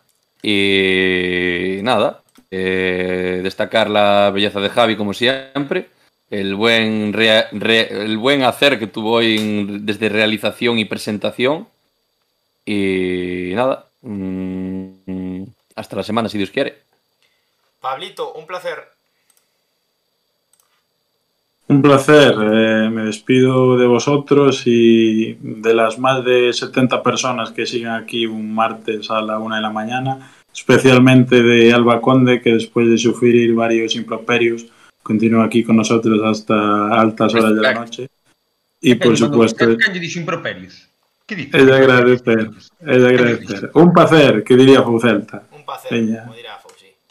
Pues nada, hasta aquí este podcast Celeste 107. Eh, ahora nos podéis seguir también en TikTok. Tenemos ya dos nuevos vídeos. El de El Celtismo Pina eh, 6, del postpartido del Celta B Deportivo de la pasada semana.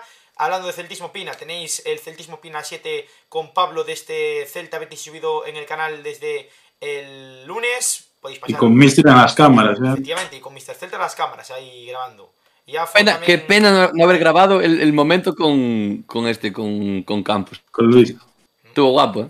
Ah, pero estuvisteis con, con Luis o qué? Que sí, que sí. O sea, no, es broma. O sea, sí. Se- lo, Pidiendo cuento, la Pablidis. lo cuento. Deu nos saliu, saliu unha chapa ao puto Campos, tío, que non nos deixaba en paz. Si Solo de sol fútbol. fora que flipas. O tipo, veña, No, a ver, lo, va, lo- lo cuento rápido. Nada, él salió y justo vi así tal y digo, ya, este mira, es, es Campos, tal. Y estaba sacándose fotos con la peña. Y creo que le dije yo algo de, de, hay que traer fichajes buenos para el año que viene o algo así y tal. Ahí está la foto, mira, ahí está.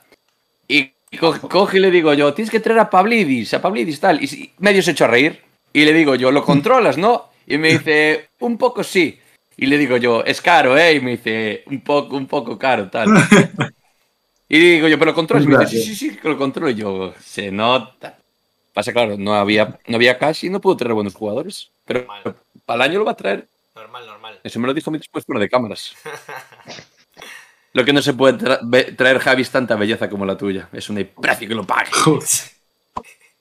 Tía, qué alto estaba esto. Pues nada, hasta aquí el podcast Celeste 107. Eh, nada, eh, podéis irnos en TikTok como comentaba, en, en iVoox, en Spotify, en Google Podcast, en iPhone, creo que también ahora en, en Apple Podcast, también nos podéis seguir en Apple Podcast. En todas las plataformas. O sea, tú eres, el, Instagram, tú eres el TikTok, jefe y no sabes por dónde nos pueden seguir. En todas. Es que ahora, ahora- ahora tenemos, vamos, eh, nos falta solo abrirnos Tinder Celeste. Es lo único que nos falta, mister. Eu teño, Tinder Celeste. Está- Só non ligo cos de Coruña. OnlyFans celeste. Y ves, ahí, ves a Javi siempre pezoncillo. Pic, pic, pic. ¿Hacemos un celtismo pin algún día que sea tipo entre celtistas, solteros? Pablo, ¿cómo lo ves tú? Buah, buah, buah. Ese me lo pido, ¿eh? Eh, el, Ese el celtismo opina. ¿eh? El celtismo... Ya- ya- ya he rondado por aquí. Me, me- para, me, oh, ya sé, me disfrazo de Cupido y soltándole flechas a la peña. ¿Crees que esta es tu media naranja? Venga, va. repartiendo amor. Para cuando sea San Valentín. Buah, Para San Valentín buena, lo hacemos. Es buena, es buena. San Bueno, Valentín celeste. Por favor. Mr. Cupido. Las flechas del amor. Las flechas del amor. Venga, dale. Despide ya una puta vez. Que me quiero ir para cama ya, trabajo, cabrón. Yo también, me levanto a las seis, a las seis y pico de la mañana. Bueno, pues nada, eh, un placer. eh, para esta semana, no creo, pero para la siguiente, para la siguiente sí que habrá ya entrevistas, que llevamos un par de meses sin subir entrevistas. También algún vídeo, alguna reacción si viene eh, de aquí en adelante, algún insight. eh, pues algún vídeo analizando canteranos que también lo hacíamos el año pasado y, y este año también se podría hacer. Y nada, un placer. Nos vemos el próximo directo, vídeo, lo que sea que hagamos. Y ala, a la Celta. Chao.